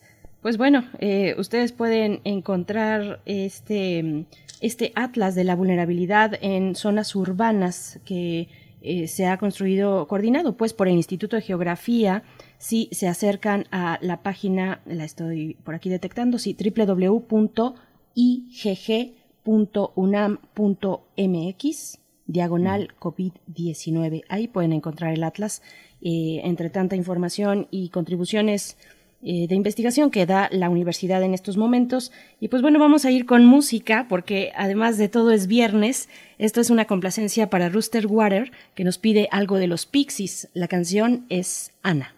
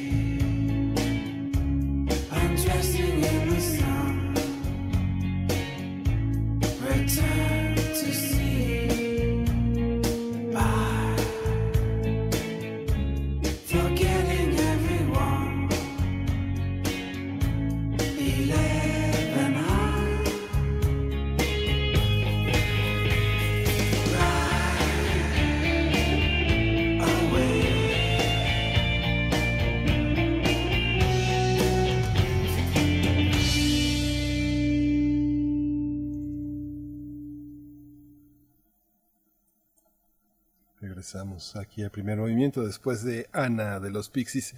Berenice, pues ya se nos acaba el tiempo. Prácticamente nos vamos a menos que nuestra productora Frida Saldívar diga que sigue. Pues lo que sigue, yo creo, eh, Miguel Ángel, es eh, pues invitar a la audiencia, invitarles a que se puedan asomar a lo que se está presentando desde el Aleph Festival de Arte y Ciencia de la UNAM, que arrancó el día de ayer. Tuvo una conversación muy interesante sobre la, eh, el diálogo sobre el origen de la vida, el conocimiento a nivel célula que ayuda a preservar la salud. Eh, esta conversación que dirigió Pepe Gordon eh, con la presencia del doctor Antonio Lascano y esta científica mm, súper destacada Nobel de Química, Ada Jonath, eh, pues bueno, la pueden revisar si no tuvieron la oportunidad de verla ayer en vivo, mm, en el streaming en, vivo, pues la pueden eh, eh, pues disfrutar de nuevo. Es bastante interesante todo lo que se pudo decir ahí. Entre otras cosas, se habló de la, de la relación que se tiene entre universidades, entre grupos sobre todo de investigación, grupos universitarios de investigación, una, una relación que, que se basa, por supuesto, en, en, las cuestiones técnicas, en los descubrimientos científicos, pero también en una amistad que, que, se veía ahí eh, y, que, y que da mucho gusto poder observar cómo los y las científicas de, de, nuestra universidad pues tienen estos lazos interesantes de trabajo, pero también de, de, cercanía más humana con, con distintos científicos del mundo. Así es que bueno, para, para hoy ustedes podrán acercarse al Festival Aleph y, y por ejemplo, a las 11 de la mañana, hoy viernes 22 de mayo, pueden eh, estar presentes en, la, en el foro, en el foro académico virtual que presentará el tema Las epidemias en 1520 y en 2020, una reflexión histórica comparativa. Eh, esto lo presenta Noticonquista, que nosotros hablamos, eh, siempre mencionamos Noticonquista en la sección de dedicada a la conquista con Federico Navarrete y ahora también, además de él, estarán en esta conversación Sandra Guevara y Rodrigo Martínez Barax. Así es que, bueno, es un eje temático que se presenta hoy a las 11 de la mañana, las epidemias en 1520 y 2020, una historia, una reflexión histórica comparativa, Miguel Ángel. Sí, también hoy vamos a tener una conferencia con este con el doctor García Diego en el Colegio Nacional sobre el centenario del asesinato de Venustiano Carranza en una transmisión en vivo a las 18 horas que justamente se, propone también una revisión el próximo lunes con la presencia de Diego Valadez en el mismo ciclo de revisar la Constitución eh, a partir de 1917 cuáles han sido los grandes cambios y las grandes lecturas hoy justamente frente al tema del federalismo.